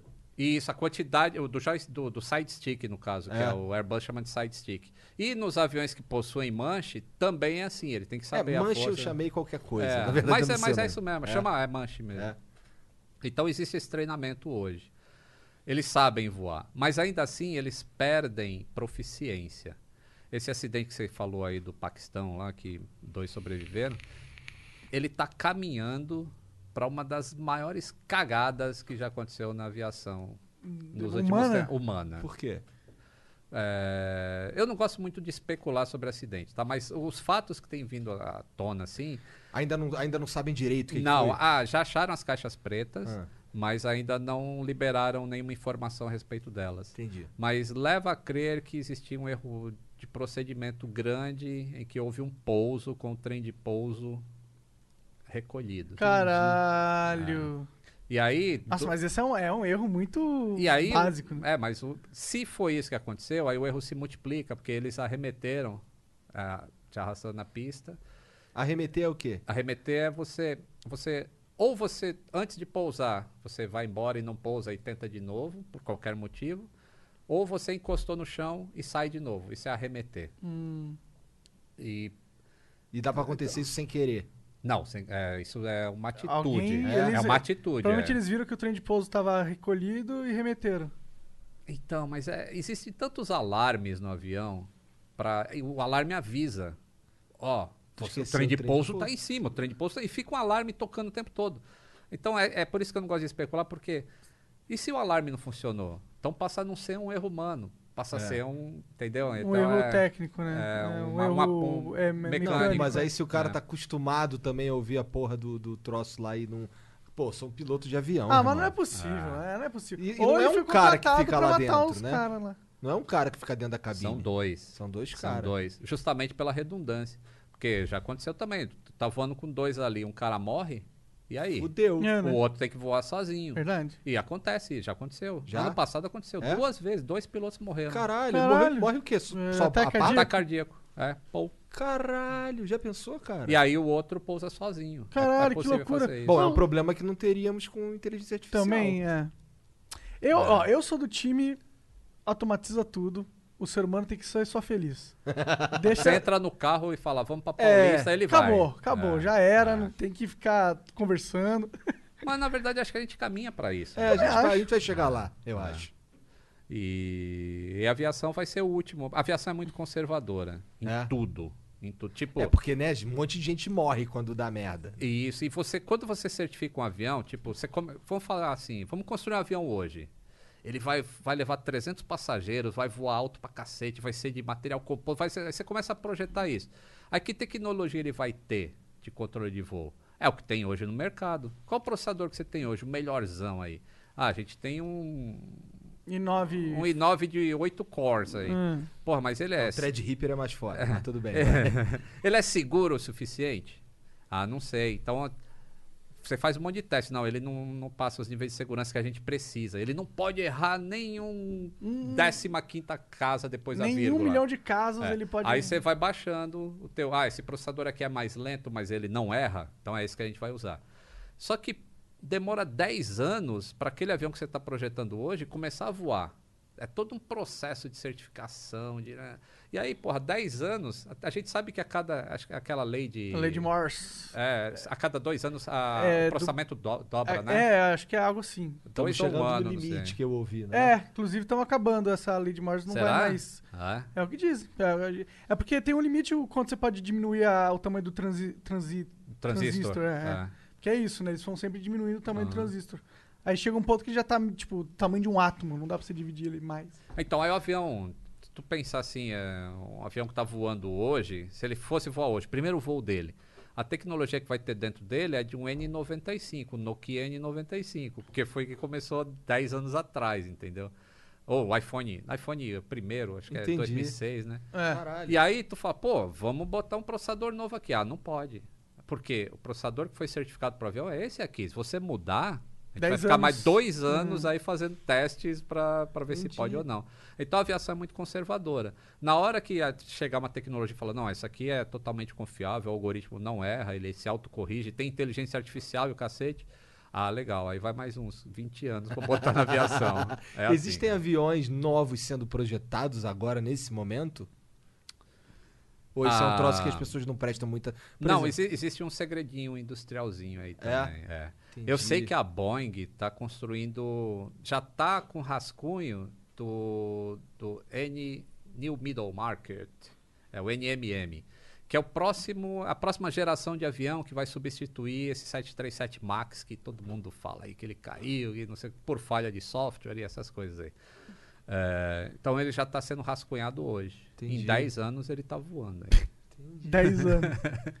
Caralho, legal. Parece meio isso. lento isso pra mim. Eu queria que. a- Às vezes eu fico pensando que a humanidade tá lenta. A gente, a, gente, a gente passou por um boom muito grande na década de 70, tá ligado? Mas é, a gente vai voltar para o que a gente tá, você abriu falando Hum. da questão do, de poder falar ou não algumas coisas. Ah, hoje em dia, o homem não consegue ir para a Lua. E, e a gente foi para a Lua em 1969. O que, que, é de, que, que há de diferença entre o que a gente vive hoje e o que a gente vivia em 69? Alguns diriam que é interesse, né?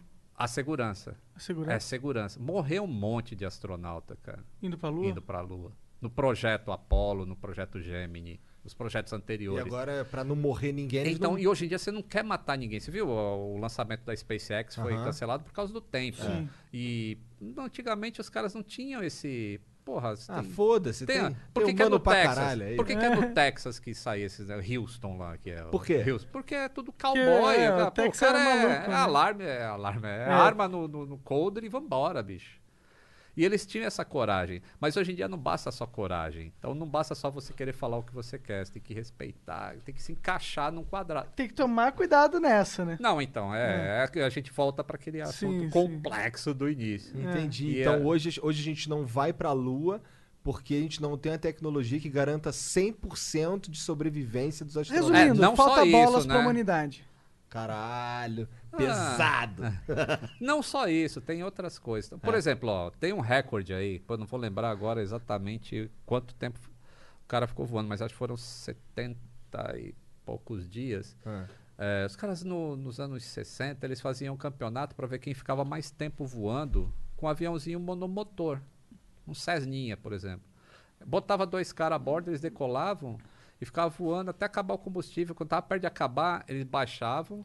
Aí um cara ia com um caminhão embaixo numa estrada longa, aí subia um- uma mangueira pro cara lá em cima, ele botava mais o Gasolina. combustível até o, o, o tampo, fechava de novo e continuava voando. E aí dava um jeito de dormir, e aí os caras ficavam voando 80 dias, sem Caralho. pousar, num Caralho. Cessna, cara. E, cara, Caralho, inacreditável. não, inacreditável é Esse- tu falar, pô, como é que eles cagavam? Como é que eles tomavam? Tomar banho não tomava, né? Como Mas- é que eles cagavam? Então, cara? abria a cagar porta. É fácil, é cagar é o mais fácil nessa Caralho, situação. Bota a bundinha pra fora daquele E avião. tem do... o outro é lá aquele avião né? do, do, do Dick Vigarista, cara, do Pega o Pombo. É É aquele do- parecido com aquilo. Caralho, cara. E, mas hoje em Por que, que eles dia. faziam isso? É, então, porque. Só pra testar o quanto que esporte, dava. né? É, teve, um- teve um cara que cruzou os Estados Unidos inteiro de carro sem parar?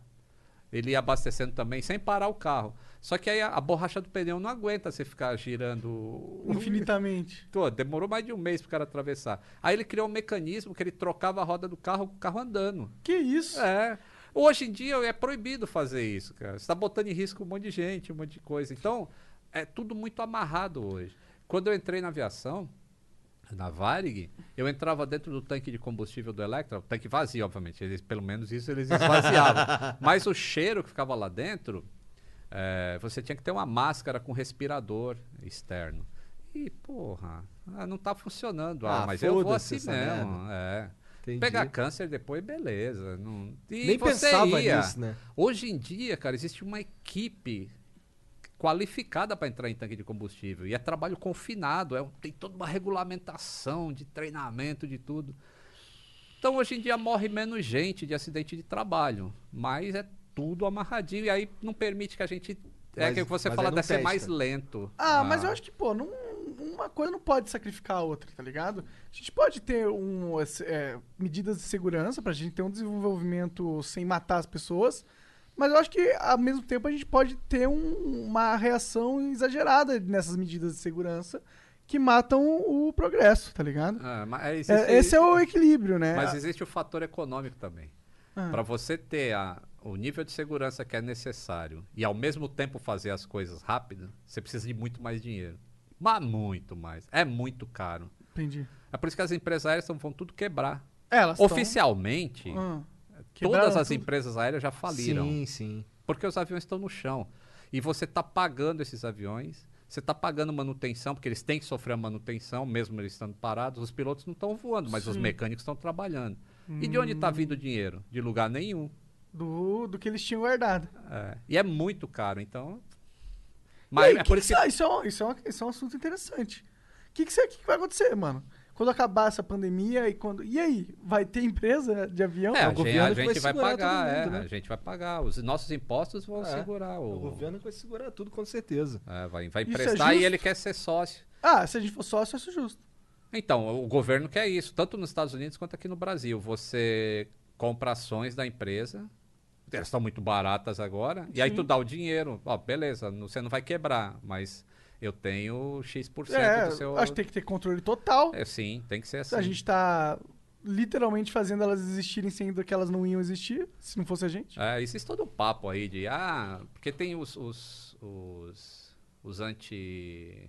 Anti-Estado, É. anti-Estado, Aham. intervenção do Estado, que ele fala, Não, mas aí é ah, foda. legal, né? Quando tá ganhando dinheiro, o dinheiro é delas. Quando tá perdendo dinheiro, aí eu tenho que pagar. Não, mas, Mas se- acontece que o cara não pensa assim que, porra, mas E aí, depois vai voar como? uma empresa aérea tem 30 mil funcionários que não ganham o dinheiro que ele tá pensando que ganha, que o dono da empresa ganha. Existem 30 mil famílias ali, que aí você divide para filho e não sei o que lá, é, que vive da aviação. Se é tu deixa aquele negócio falir, a conta. Não, e já que existe o Estado, então, pô, vamos usar ele pro bem, né, porra? É, É. Exatamente. e não é como se a gente fosse usar, ah, ajudar as, as, as empresas de aviação De por, graça. de graça. Se É, for nesse pior- esquema de se tornar sócio, eu, eu curti. Então, pior é ajudar banqueiro, depois né, vende. que- A troco de nada. Fazer é, a como- troco de nada. Depois vende de volta a porra da ação pra porra da empresa lá, que se for, ganha É, dinheiro ainda. é. né? Isso, é, tipo, pra ganhar é- dinheiro. É tipo, investe, Investe. uma grana agora, aí quando as ações valorizaram, vende, de- devolve o controle pro mercado privado. Exatamente. né? É. Parece uma solução inteligente, né? Uhum. Va- vamos É todo mundo pro, pro governo tirar esses caras lá, porque a gente conversando aqui. Tá... Ou vamos comprar uma de ação de empresário. Caralho, Verdade. agora que tu falou que tá baixo, foi a primeira coisa que eu pensei. Olha vou aí, comprar ó. um monte de ação de empresa. É, o foda é você comprar alguma não abrir, né? Sabe como é que você fica bilionário Ah. investindo em empresa aérea? Ah. Sendo trilionário. Gostei dessa. Caralho. Essa, é, ge- geralmente essas. Porque assim, o que aconteceu com a Varig, eu tinha um amigo que, que o pai dele trabalhava na Varig. E o que aconteceu foi que ela quebrou e, e todo mundo se fudeu. Foi basicamente isso. É. Né? Esse, A esse VASP é a moleque- mesma coisa. É. A Transbrasil a mesma coisa. O que, É. que quebrou essas empresas? Porra, vários, vários fatores. É, má administração, não conseguir concorrer. Porque a aviação antigamente ela era controlada, ela era regulada.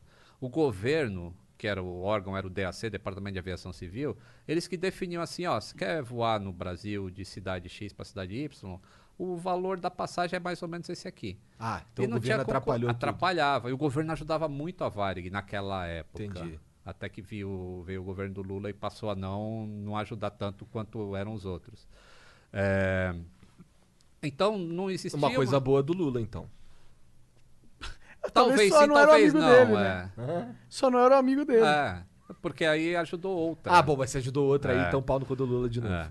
Então, quando o mercado começou a se desregular, falou: ó, quem quiser abrir empresa aérea, abre e o preço está liberado. Você cobra o quanto você quiser. Aí veio uma Gol, por exemplo, que pegou o, o sistema de negócios da Southwest lá nos Estados Unidos, que foi a primeira low cost. Falou: porra, vamos fazer passagem a 50 reais Rio-São Paulo. Porra, a Varig cobrava 300, 400, cara. Aí não conseguiu. Aí começa a perder dinheiro. e se você não se renova e não aprende como é que o mercado está funcionando, vai embora. Mas a Varig A- a- tinha como fazer isso com, com os aviões dela e tal? Porque eu imagino que o avião da Gol seja diferente. Sim, a- o, o mercado que a Gol pegou ali era um tipo só de avião e voos regionais. A Varig tinha voos internacionais. E era uma estrutura muito grande.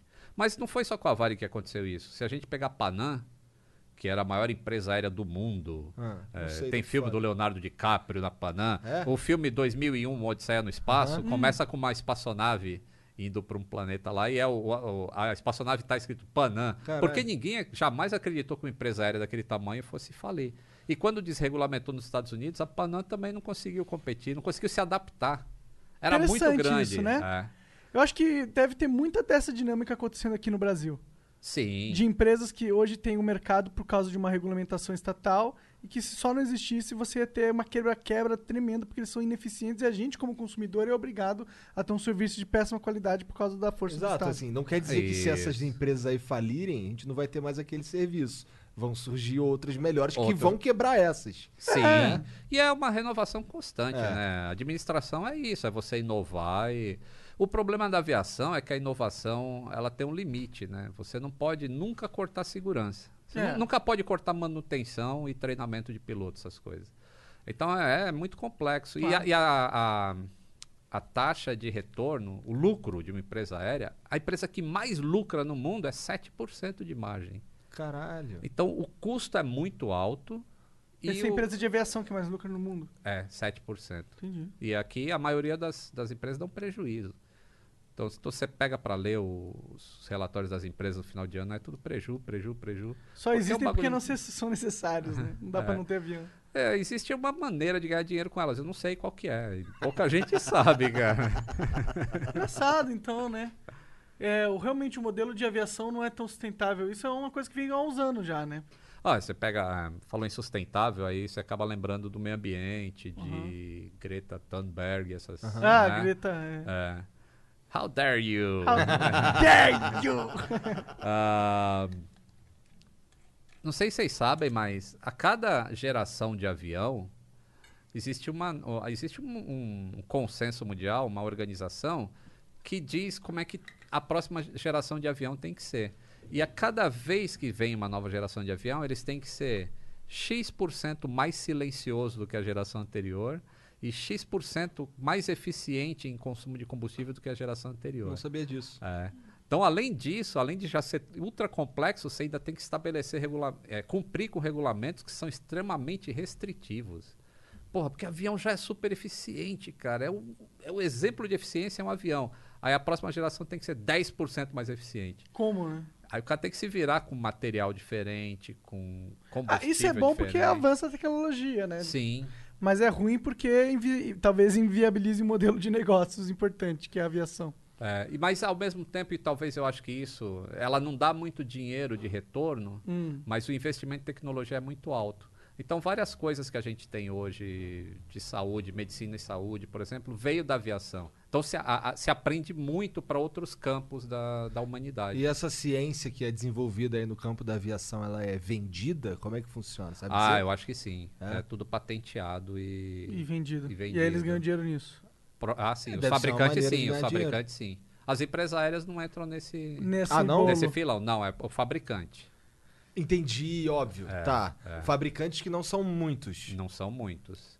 É, são poucos países que sabem construir uma asa de avião do zero. O Brasil é um deles. É mesmo, é?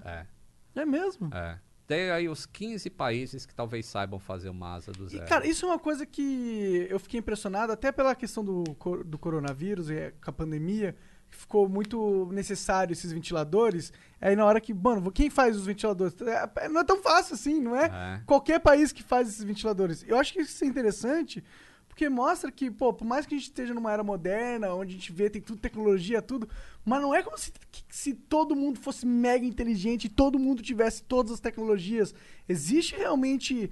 Ah, Uma escassez de, de, de cérebros nesse sentido. é, existe um limite. Pô, eu achei que qualquer país ia conseguir fazer um ventilador pulmonar, mas não. Aí quem tá fazendo? Os Estados Embraer. Ah, é Embraer, mesmo? Ah. A Boeing, a GE, que fabrica motores de avião, tá fazendo respirador. Eles adaptaram o sistema deles para poder dar demanda, porque é um negócio que precisa agora. E aí que vem que toda essa tecnologia envolvida na aviação. Caralho. Interessante, né? Super foda, na real. Muito foda. Esse lance de. É, é louco como a aviação, então, ela, ela se envolve com a ciência moderna em lugares que a gente não faz nem ideia. É, é. E aí é E mais uma prova. Desculpa. Não, pode falar. E é mais uma prova que é, são, é onde está a tecnologia, né? Quando você precisa de, de alguém fazendo esses super complexos respiradores, você vai pegar quem? A galera de aviação pra fazer. É. Isso é interessante. Primeiro que os caras e- entendem de física pra caralho, né? e aerodinâmica. Ah, você pega aí, né? Eu lembro na época da Fórmula 1, quando começou a ter carro ter asa, ter não sei o que. Veio tudo da aviação isso, cara. Aerofólio, túnel de vento. Quem sempre usou túnel de vento foi a aviação, para criar os aviões, ver se como é que eles iam funcionar em voo, sem ter que botar um ser humano lá testando isso, que não é uma boa, né? É. E aí os carros de Fórmula 1 passaram a usar muito túnel de vento, muita aerodinâmica. Só que invertido, ao invés de É, voar, é, pra manda ficar colado no chão. É, Muito rápido. Caralho, é bem muito legal, foda. cara. Muito foda. Então, e- É por isso que eu me apaixonei pela aviação e Pô, eu, pô, vendo seus vídeos, eu também achei muito, é, muito interessante. Eu, eu sinto que eu aprendo muito, mano. E eu acho que é por isso que você tá bombando do jeito que você tá bombando, né, cara? E, inclusive, parabéns. E fico feliz Obrigado. por você ter vindo aí conversar com a gente. Vamos conversar mais vezes, porque, bora. porra, eu acho que você é um cara que tem muita coisa pra, pra me passar. Quando vier, quando acontecer um acidente muito foda, vamos conversar, aproveitar. Caralho. Pois é, quais são, quais são os principais acidentes da aviação? Ah, a gente tem algum. Inclusive, eu estou produzindo um vídeo agora. Tô, já estou escrevendo o roteiro dele. Estou pegando dados assim que eu quero fazer uma linha do tempo. É, eu, eu sempre digo assim, pô, nenhuma vida perdida dentro de um avião é em vão. Você tem que aprender com aquilo que aconteceu para que aquilo não aconteça de novo. E eu vou fazer uma linha do tempo com acidentes que aconteceram. Por exemplo, teve um em Tenerife, em 1972, que morreram mais de 560 pessoas. Negócio assim. Caralho. Gente pra cacete. Foi uma colisão no chão. Um avião com nevoeiro começou a decolar sem autorização, teve problema de rádio e colidiu com outro que estava na pista, que não tinha lá Caralho, então peraí, ele, ele, ele, um bate- ele- ele começou a decolar não enxergava nada à frente, achou que a pista estava vazia, mas tinha um avião lá ainda Caralho. taxiando. Eram dois jumbos, Tem- que é o Caralho. 747. É. Então, a partir daquilo, a aviação mudou algumas coisas. Foi criado o CRM, que é um- uma, uma maneira das pessoas se comunicarem no cockpit e, e outras coisas. Então, vou criar uma linha do tempo mostrando assim, os grandes acidentes e o que eles mudaram. A gente teve duas colisões aéreas de avião se aproximando do aeroporto e bater em avião pequeno. E aí você perde 180 vidas ali, porque bateu, acabou. É o Fode tal da tudo, né? catástrofe, É. né? Você está voando, bateu em alguma coisa, você vai cair. E aí foi criado o sistema de anticolisão, que agora um avião enxerga o outro voando e dá um aviso pro piloto, ó, o carinha lá vai invadir teu espaço. E dá comando pro piloto, fala suba, suba. E vai fa falar pro outro, desça, desça. São comandos invertidos, né? Não vai falar suba os dois, senão vai bater do Imagina. mesmo jeito. É, então é isso, assim, esses grandes acidentes geram grandes modificações na aviação. E aí, quando você pega a curva de, de mortes ou de acidentes aéreos, dos anos 70 para cá, ela vai assim, descendo, descendo, descendo, vai lá pro chão. É, hoje em dia é um dos meios de transporte mais seguros. Mais se não for o mais seguro. É, eu acho que é o mais seguro, mas sempre dizem que perde do elevador. É. e aí eu falo, pô, mas que elevador? Quem é que põe notícia no jornal que o elevador caiu? Ninguém que tá interessado em quem morre no elevador. Morre um, dois. Pois é, as pessoas falam assim: ah, pô, vou andar de avião, pô, tá maluco se o avião cair. Pô, tu viu aí essa notícia do avião que. que É muito mais acidente? impactante, fica, é muito "Caralho, mais mas- midiático. né? Sim, É, mas é. aí você, aí você fala assim, cara, sabe quantos voos saem por dia, por hora do mundo? Então, an- an- mano. pré- pré-Covid, tem ideia pré-Covid quantos voos eram? Não faço Comerciais. Ideia. 200 mil voos por dia. Caralho. Foram transportados em 2019 mais de 19 bilhões de pessoas. Quantas morreram? Foi, teve um acidente em 2019, dois Caralho. acidentes. E morreram, sei lá, 400. menos do que está morrendo no hospital aqui de Covid à noite, entendeu? É muito seguro mesmo, né? Mas ainda assim, a imprensa. bat- eh, Eu li um, um- um artigo de um cara, artigo não, um estudo, estudo científico de um cara falando da atenção desproporcional da mídia em relação ao acidente aéreo. E aí ele mostra no gráfico assim que os acidentes cada ano vem caindo. E ao mesmo tempo, no, me- no outro eixo do, do gráfico, ele coloca A cobertura a cobertura da mídia. É um gráfico ascendente, assim. Então, qualquer. É o, é o tal do problema da que mídia vende, né? social. Qualquer coisa, o cara, pum, WhatsApp, e, e todo mundo já fica sabendo de uns bagulho que antigamente ninguém ligava. Então, isso a pre- percepção para quem tem medo de voar é foda. Porque ah, você só lê coisas negativas sobre a aviação, significa que a aviação é um bagulho negativo. Sim. Ainda bem que tem meu blog para falar os lados positivos da aviação e o, o blog não, o canal. É, pô. Porque, porque senão se, é, pô, se você fica exposto todo dia, só falar que tá morrendo 8, 3 mil pessoas por dia, 6 mil pessoas por dia de Covid, você fala, caralho, eu vou morrer também. É. Vai me pegar, eu vou morrer. E na verdade tem um monte de gente que tá sendo. que não dá nada também. É, a entendeu? maioria, né? A, a grande maioria. É, a esmagadora nem tem é, sintoma. Então, é, e esse artigo era legal que ele falava que a, a, a mídia distorce a realidade. Você vive numa realidade distorcida. Tu que é carioca. Um paulista morre de medo de ir pro Rio e tomar bala perdida. Porra, mas não é todos os bairros do Rio, todas as horas, e- entendeu? Tá rolando bala perdida. Mas você tem essa impressão, só noticiando que tem bala perdida rodando pra tudo quanto é lado. Bom, eu não gosto muito do Rio, não. É, o Rio- É quase isso. É, cara, é, eu também eu não tenho muito medo de avião, não. Eu já vi- andei muito de avião, cara. Uma vez eu tava indo pra Portugal e é, caiu um raio no meu, no meu avião, cara. E apagou todas as luzes, tremeu um pouquinho, todo mundo ficou em silêncio. Depois de 10 minutos, o, o A piloto. É, e o piloto falou: ó, levamos, a aeronave foi atingida por um raio, mas tá tudo bem, vamos continuar seguindo o voo, que não sei o quê, que não sei o quê. Deve ter- foi- de- foi isso aí deve ser tudo previsto pra caralho já, né? Tipo, deve cair raio em avião É. toda hora. Todo dia. Todo dia. Ele é um fio andando no meio de nuvem que está carregado, uma positivamente, uma negativamente. Aí, pum. Na hora que o fio passa ali no meio, transfere, usa o avião como fio. E é isso que é. O avião é um para-raio Aham. voando. É, é, E ele é preparado para isso mesmo. pra E- tomar um raio. e Só por que- apagou as luzes. Então, apagou as luzes por quê? Porque luz para passageiro é coisa não essencial. O que, que não pode parar? As coisas do comandante lá, o que faz o avião voar. Então, isso existe uma proteção maior, os sistemas são mais protegidos.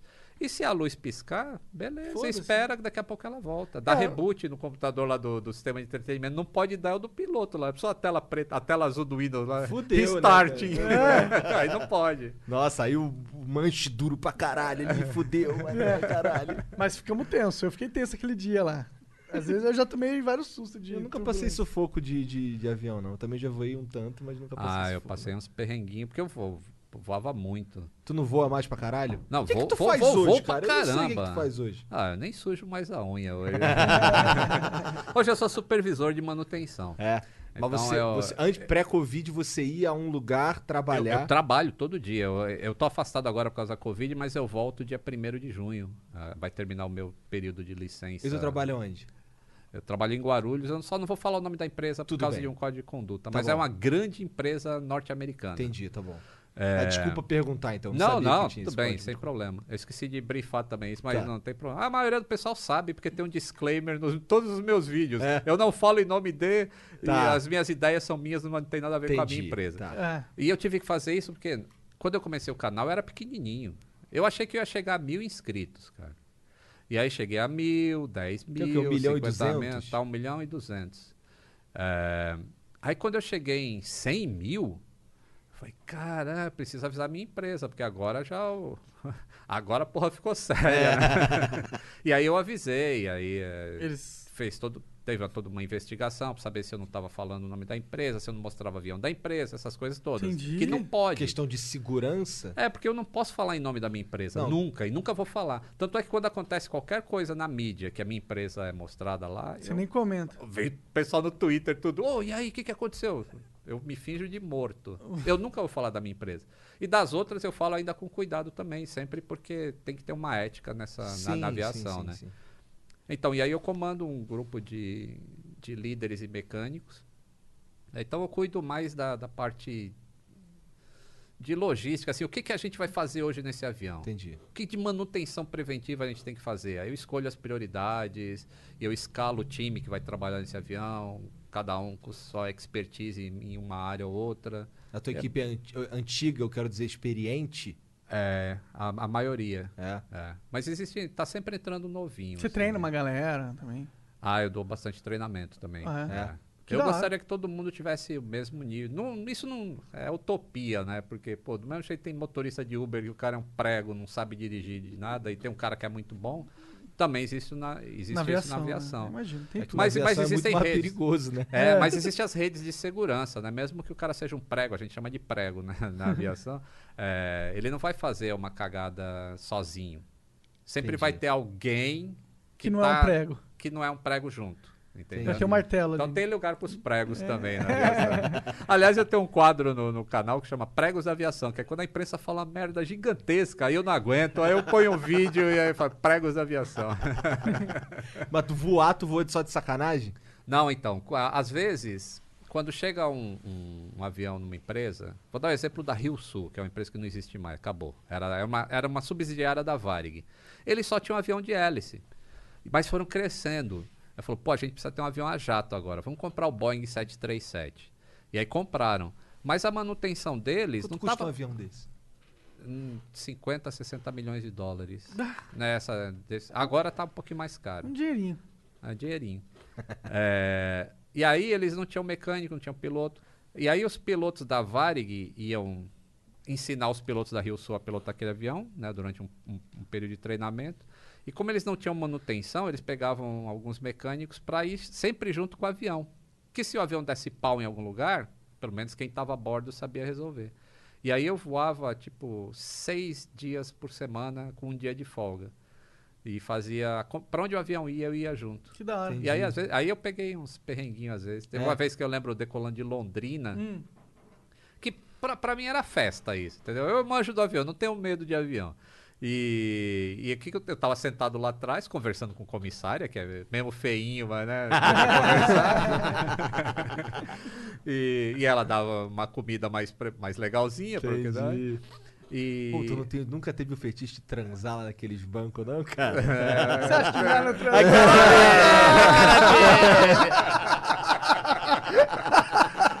Não posso falar sobre isso. Tá bom, não vamos falar sobre isso. Aí, aí o que aconteceu? Então, aí voltando, tá voltando de Foz do Iguaçu, pousou em Londrina, de Londrina vinha para São Paulo. Aí Londrina, nessa época, era um aeroporto que só operava visual. E o voo chegava já tarde em Londrina, chegava umas quatro e meia da tarde, se eu não me engano. E o sol se punha a umas cinco e meia, seis da tarde, alguma coisa assim. Tem um, nas cartas de voo tem lá, Londrina, o sol se põe tal hora. E depois daquela hora você não pode decolar, mesmo que esteja tudo claro. Entendi. Aí a gente sempre decolava antes. E aí decolou de Londrina, aí eu tava sentado bem atrás, estavam os dois pilotos e eu sentado atrás. Tem um banquinho atrás, né? Um que chama de jump seat. E aí eu tô lá atrás, aí o cara decola, e aí na hora que o avião sai do chão, aí ele fala, um piloto fala assim, positive rate of climb, ou seja, eu, eu estou subindo, eu já saí do chão. E aí o outro fala, gear up. Aí ele vai e coloca o trem para cima. Aí esse cara foi na manete do trem Hum. e ela não subia, não saía do lugar. E aí ele diminuiu o nariz do avião, continuou voando, aí ficou tentando. E o que ela acontece não quando não, não bota pra dentro? Fode com o Então, esquema do. É, aí- você não pode. é, a aerodinâmica fica influenciada e você não pode acelerar muito, porque ali no trem de pouso tem um monte de fio elétrico, tem tubulação hidráulica. Se você botar um avião voando a 900 por hora, ela vai arrancar tudo isso. Aham. Então o trem tem que estar dentro do alojamento protegido. Aí o piloto olhou para trás e falou: mecânico que era eu, né? E eu era novinho, eu tinha acho que uns 20. 25 anos. Já era experiente pra, pelo, Começou por com tudo que eu 14, fazia, né? mas eu era novinho de Aham. idade, né? Aí o cara, e aí, não tá recolhendo. Aí eu falei, ó, tem um gatilho na manete que você dá um override. Eu não sei se a galera sabe o que é override, Aham. mas é tipo, você sobrepuja um comando. Se você puxar o gatilho, o trem vai recolher. Aí o cara falou: Ah, mas esse gatilho eu só puxo pra baixar o trem. Pra subir não vou puxar, não. Ué? Porque se eu subir ele, quem me garante que ele vai descer depois? Aí eu vou ficar com o trem. Vou pousar de barriga em São Paulo? Aí eu falei: É, faz sentido. Aí eu pedi autorização pra ele pra puxar um circuit breaker atrás, que é tipo um disjuntor de. Sabe quando a, a luz acaba na tua casa, tu vai lá e o disjuntor baixou? Aham. Então eu ia fazer um reset nesse negócio. Só que você não pode fazer isso em voo. Você tem que ter uma autorização. E aí eu perguntei pro comandante, eu posso fazer isso? Aí falou, pode. Aí eu puxei, coloquei pra dentro. Não sei que tinha uns relés no trem de pouso que, assim, o trem de pouso não pode recolher no solo. Porque se um cara vai lá e puxa a manete e recolhe o trem, o avião vai cair no chão. Aí são 60 milhões de dólares que você está jogando no lixo. Então existe um mecanismo que não permite que o cara recolha com o avião no chão. Mas o avião estava voando e não deixava recolher. Então, na minha cabeça, o mecanismo falhou. O sistema Tava lógico, achando que falhou. tava no chão. Tava achando que tava no chão. Aí eu resetei o sistema. Aí eu falei, tenta de novo. Aí ele tentou, E não foi. Aí não deu. Aí falou, ó, vamos ter que voltar pra Londrina. Aí eu falei, tá. E aí eu já tava imaginando o que, que eu ia fazer lá em Londrina, né? Quando voltasse, porque eu tava a bordo, mas caixa de ferramenta só tinha o essencial, não tinha peça, não tinha nada. Aí o avião voltou, pousou. Aí o comandante fala, ó, tivemos um problema aí, mostrei de pouso, mas o mecânico vai sair aí para resolver o problema. Caralho, aí eu saí da cabine assim, aí os passageiros tudo olhando assim pra mim, e eu, cara, o cara fala um negócio desse, né? Aí eu desci lá no, no avião e existem uns relés, igual o relés de. Não sei se vocês dirigiram Fusca, que às vezes tinha que bater em alguma coisinha assim pra ele funcionar. Meu pai fazia isso no, no- nos carros velhos dele. É, então. É, que é o negócio, é, ele é magnético. Às vezes ele cola e fica ali. Aí você dá uma pancadinha e ele abre. E aí, mas tem uma maneira de você testar se isso aconteceu de verdade ou não. Aí eu fui lá, né, dei umas pancadinhas nos relés que eu sabia que eram, e aí fiz o teste, aí deu luz verde. Não, não era uma garantia de que ele ia recolher, mas é o que tinha para fazer ali, né? Aí eu subi e falei pro comandante, ó, acho que vai funcionar. E aí ele falou assim, ó, mas a gente vai decolar com 10 minutos do pôr do sol. Se não recolher, eu não tenho combustível para ir até São Paulo com o trem baixo. Porque com o trem baixo você tem que voar devagar e baixo. Uhum. E aí teu consumo de combustível é muito mais alto do que voando lá em cima, né? E aí a gente vai ter que ir para Curitiba. Aí eu falei, caralho, não tem uma roupa. Eu não ia com uma roupa, porque eu todo dia ia e voltava, né? Aí eu falei, não, mas vai, vai funcionar. E com, com na mão, né? mas aí decolamos, e aí deu positive rate of climb. Aí o comandante olhou pra mim, vou puxar, hein? aí Aí ele recolheu, funcionou. beleza. funcionou. Caralho, era só uma porradinha, É, cara. uma chavinha de fenda. O do- cara resolveu um problema de um avião com uma porradinha de chavinha de Era um fenda. tapa do lado da TV, assim, né? Mas isso é só o temporário. Né? Quando ele chegou em São Paulo, eu fui direto pro escritório da engenharia e falei, ó, precisa trocar o relé XYZ lá que Porque se deu isso aí, provavelmente tá com defeito. É. é perfeito, tem que trocar. Total. A gente trabalha assim. Entendi. Boa. Lito, muito obrigado por ter vindo Porra, conversar com a gente. Demorou. Ah, nem sei não pode, que... não Ah, pode. não é, Covid, corona, é. Covid style. Ah. Tem umas, umas ah, perguntas e comentários que a galera mandou aqui, eu vou ler pra, pra Tá. gente. Ô, posso fazer o primeiro, estrear eu com uma dúvida aqui? Claro. É, eu, um- tipo, um, um caso que aconteceu que é bem marcante é o caso dos Mamonas Assassinos. Sim. Foi algum problema de avião ou foi só porque a- o, o, o piloto não conseguiu ver mesmo a montanha? Qual é? Qual que foi disso aí? É, foi, esse acidente foi completamente erro humano. É? É. Com várias, quando a gente fala erro humano, a gente tem que entender também que existem várias coisas por trás.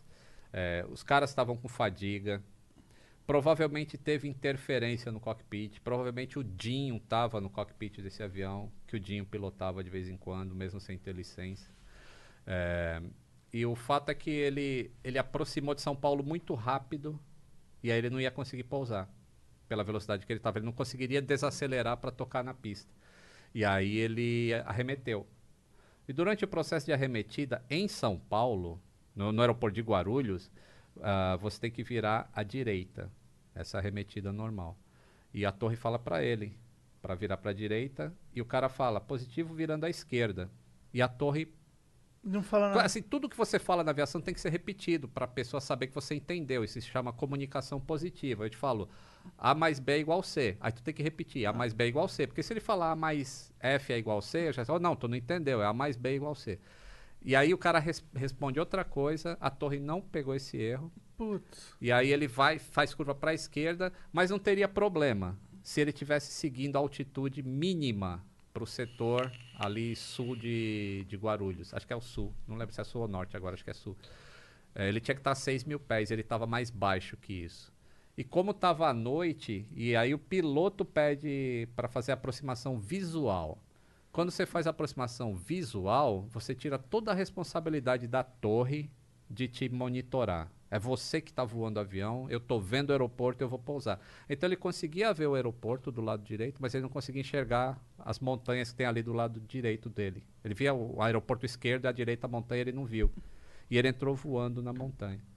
Isso se chama acidente é CFIT, é Controlled Flight into Terrain, ou seja, você faz um, Uma um cagada impacto astronômica. com, com o terreno, com um voo que está completamente sob controle, só por erros. Caralho, é triste, é triste, Bad cara. vibes, triste, triste. vibes. Putz, é, pior que o Mamonas era. Era Mamonas, Ó, né, cara? vai no canal que tem um vídeo explicando tudinho sobre Mamonas. Vai no canal, tá aí na descrição. É, olha É, aí. exatamente. Bom, posso mandar então? Vou mandar aqui os, Manda aí. os superchats. O Gustavo é, Esperandio mandou 20 reais, é, só mandando por admirar o trampo de vocês. Valeu, Opa, mano. Valeu. Ó, o Felipe Otávio mandou mais vintão. Salve, Monark. Sou o SK que jogou com você na entrevista do Kim. Ao ir pra... Deve ter... Não deve ser entrevista, né? Ou, ou na entrevista, sei lá. É. Ao ir pra Ásia, notei como a nuvem de poluição é densa. Do ponto de vista da manutenção, essa nuvem tem alguma influência na vida do mecânico? Ah, do mecânico não, do avião tem. A gente faz uma- uns processos de limpeza no- nos motores. Que É? o pessoal chama de turbina. Não sei quem chama. Se você chama de turbina é porque você foi influenciado pela imprensa para falar turbina. Porque turbina é uma parte que tem dentro do motor do avião. Aquilo, aquilo que você vê na asa é o motor completo. A poluição acaba degradando e sujando aquilo e aquilo aumenta o consumo de combustível. Então a gente faz uma limpeza naquilo constante para manter o nível. Todo voo tem a limpeza naquilo? Não, não, todo voo não. É uma cada 100 horas, 150 horas. Entendi, entendi. É, o Válvula mandou 20 reais falou: O vídeo do Litro sobre OVNIs foi uma inspiração para o nosso último podcast. Olha aí. Queria convidar todos para assistir o Válvula Podcast. Estamos no YouTube e Spotify. Um abraço, Igor, Monark e Lito. Valeu, válvula. Obrigado pela moral aí. Válvula legal. Eu, Yasmin, a Yasmin Sanches mandou então. Estou aqui novamente no Flow. Amo o canal Aviões e Músicas. O Lito faz um lindo serviço público com informações verdadeiras sobre aviação. Se eu tivesse mais condições, eu voaria sempre. Abraço, Lito. Valeu. Yasmin. Obrigado. Love Monark e Igor. Coraçãozinho de novo. Valeu, valeu, Yasmin. Igor Godinho mandou. Quase Igor Gordinho, quase eu. É, Lito, quero fazer um curso de piloto privado por hobby. Na sua avaliação, a aviação é um hobby caro de tal maneira que inviabili- inviabilizaria fazer esse curso pela falta de perspectiva financeira no futuro? Ah, se ele quer como profissão, é, o retorno do investimento é bem demorado, cara. Você investe muita grana para se formar como piloto e você ganha, começa ganhando muito pouco até você chegar numa carreira no nível tipo comandante, assim, para você ter o retorno de investimento demora muito, anos, entendi. 15 anos para retornar. Caralho. Mas então tem que gostar muito. Agora, por hobby, não é caro. Tudo é caro dependendo de quanto você tem de dinheiro, né? É. Se, se você tem muito dinheiro, não é caro. Se você tem pouco, O que, é que caro custa? pra O caramba. que, que quanto custa pra se tornar Pô, um... acho que é, sei lá, é entre 180 e 300 reais por hora de voo. Você tem que ter no mínimo 10 horas e mais pagar o curso. 10 mil e- horas, né? Não, 10 horas. 10 horas só? Pra tirar a licença é. Ah, então uns 3 Ah, mil, uma- 4 mil reais pra tirar a licença. é de hora de voo. De hora de De hora de o voo. curso. É. É. tem que pagar o curso. Vai, vai dar uns, uns 100 mil reais no final Pô, das eu contas. falei 10 horas, mas nem sei se é 10 horas. Como pilotagem não é minha área, então nem sei. Pode ser um pouquinho mais de 60 horas, É não que sei. 10 horas mas eu sei que é caro, é. né? Eu sei que é caro pra caramba. Entendi. Sei lá, o cara tem que investir 70 mil reais pra É. ter um, um brevezinho. aí. Não Bom, é caro. tá explicado aí, Igor Godinho. Sou eu? Sou é você. Ó, o Giovanni Silva Mendes mandou aqui. Saudações aeronáuticas. É isso aí. Lito é um grande professor do YouTube e da vida. Parabéns pelo Flow por demonstrar mais uma grande pessoa da internet. Forte abraço a todos. Valeu, Giovanni. Obrigado Valeu. pela moral. Valeu, Obrigado mano. aí. O Igor Piccoli mandou vintão e falou: E aí, Lito, meu, meu nome é Igor Piccoli Ziguir, de Chapecó. Em 2016 aconteceu um acidente com a Chapecoense que teve notícias pelo mundo todo. Na sua visão, a repercussão internacional foi mais é, pelo time ou pelo acidente em si? A repercussão foi pelo time. Ah. A gente perdeu um time de futebol inteiro ali. E também tem um vídeo no meu canal que conta esse acidente passo a passo, com as imagens que eu fiz no simulador de voo. Esse foi um acidente é, esse- e- humano ou mecânico? Esse eu nem chamo de acidente, eu chamo de crime. Assim, Caralho. da, da maneira que os caras decolaram, já sabendo. Não se arrisque a aviação. Quando você arrisca, você já passa a não cometer erro, você está cometendo violação. Caralho. E é o que eles fizeram. Eles cometeram viol... Não era pra altas ter- violações. Não era pra ter decolado esse avião, é isso? Não, não era para ter ido para onde eles foram. Ele tinha que parar no meio do caminho para reabastecer.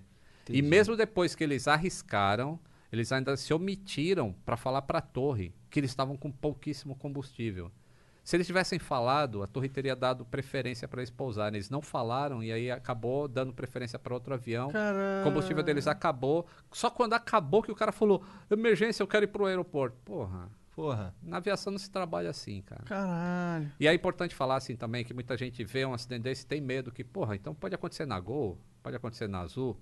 Não, a aviação comercial de passageiros trata o regulamento totalmente diferente de um táxi aéreo, de um voo charter, que era esse, esse caso aí, né? O, a, a Que o que é um Chapecoense. É um demand, né? Que você É, ele contrata. aluga, é, você que faz um contrato, tipo, eu quero ir pra Santos no ônibus da Cometa. Aí tu vai lá na Cometa e fala, ô, quanto é um ônibus aí que eu quero alugar um ônibus? Tá. E aí, para o motorista, essas coisas. tudo. Entendi. Aí isso é o charter. É, então vai lá ver é, o vídeo no canal do Lito pra mais informações sobre esse acidente aí famosíssimo.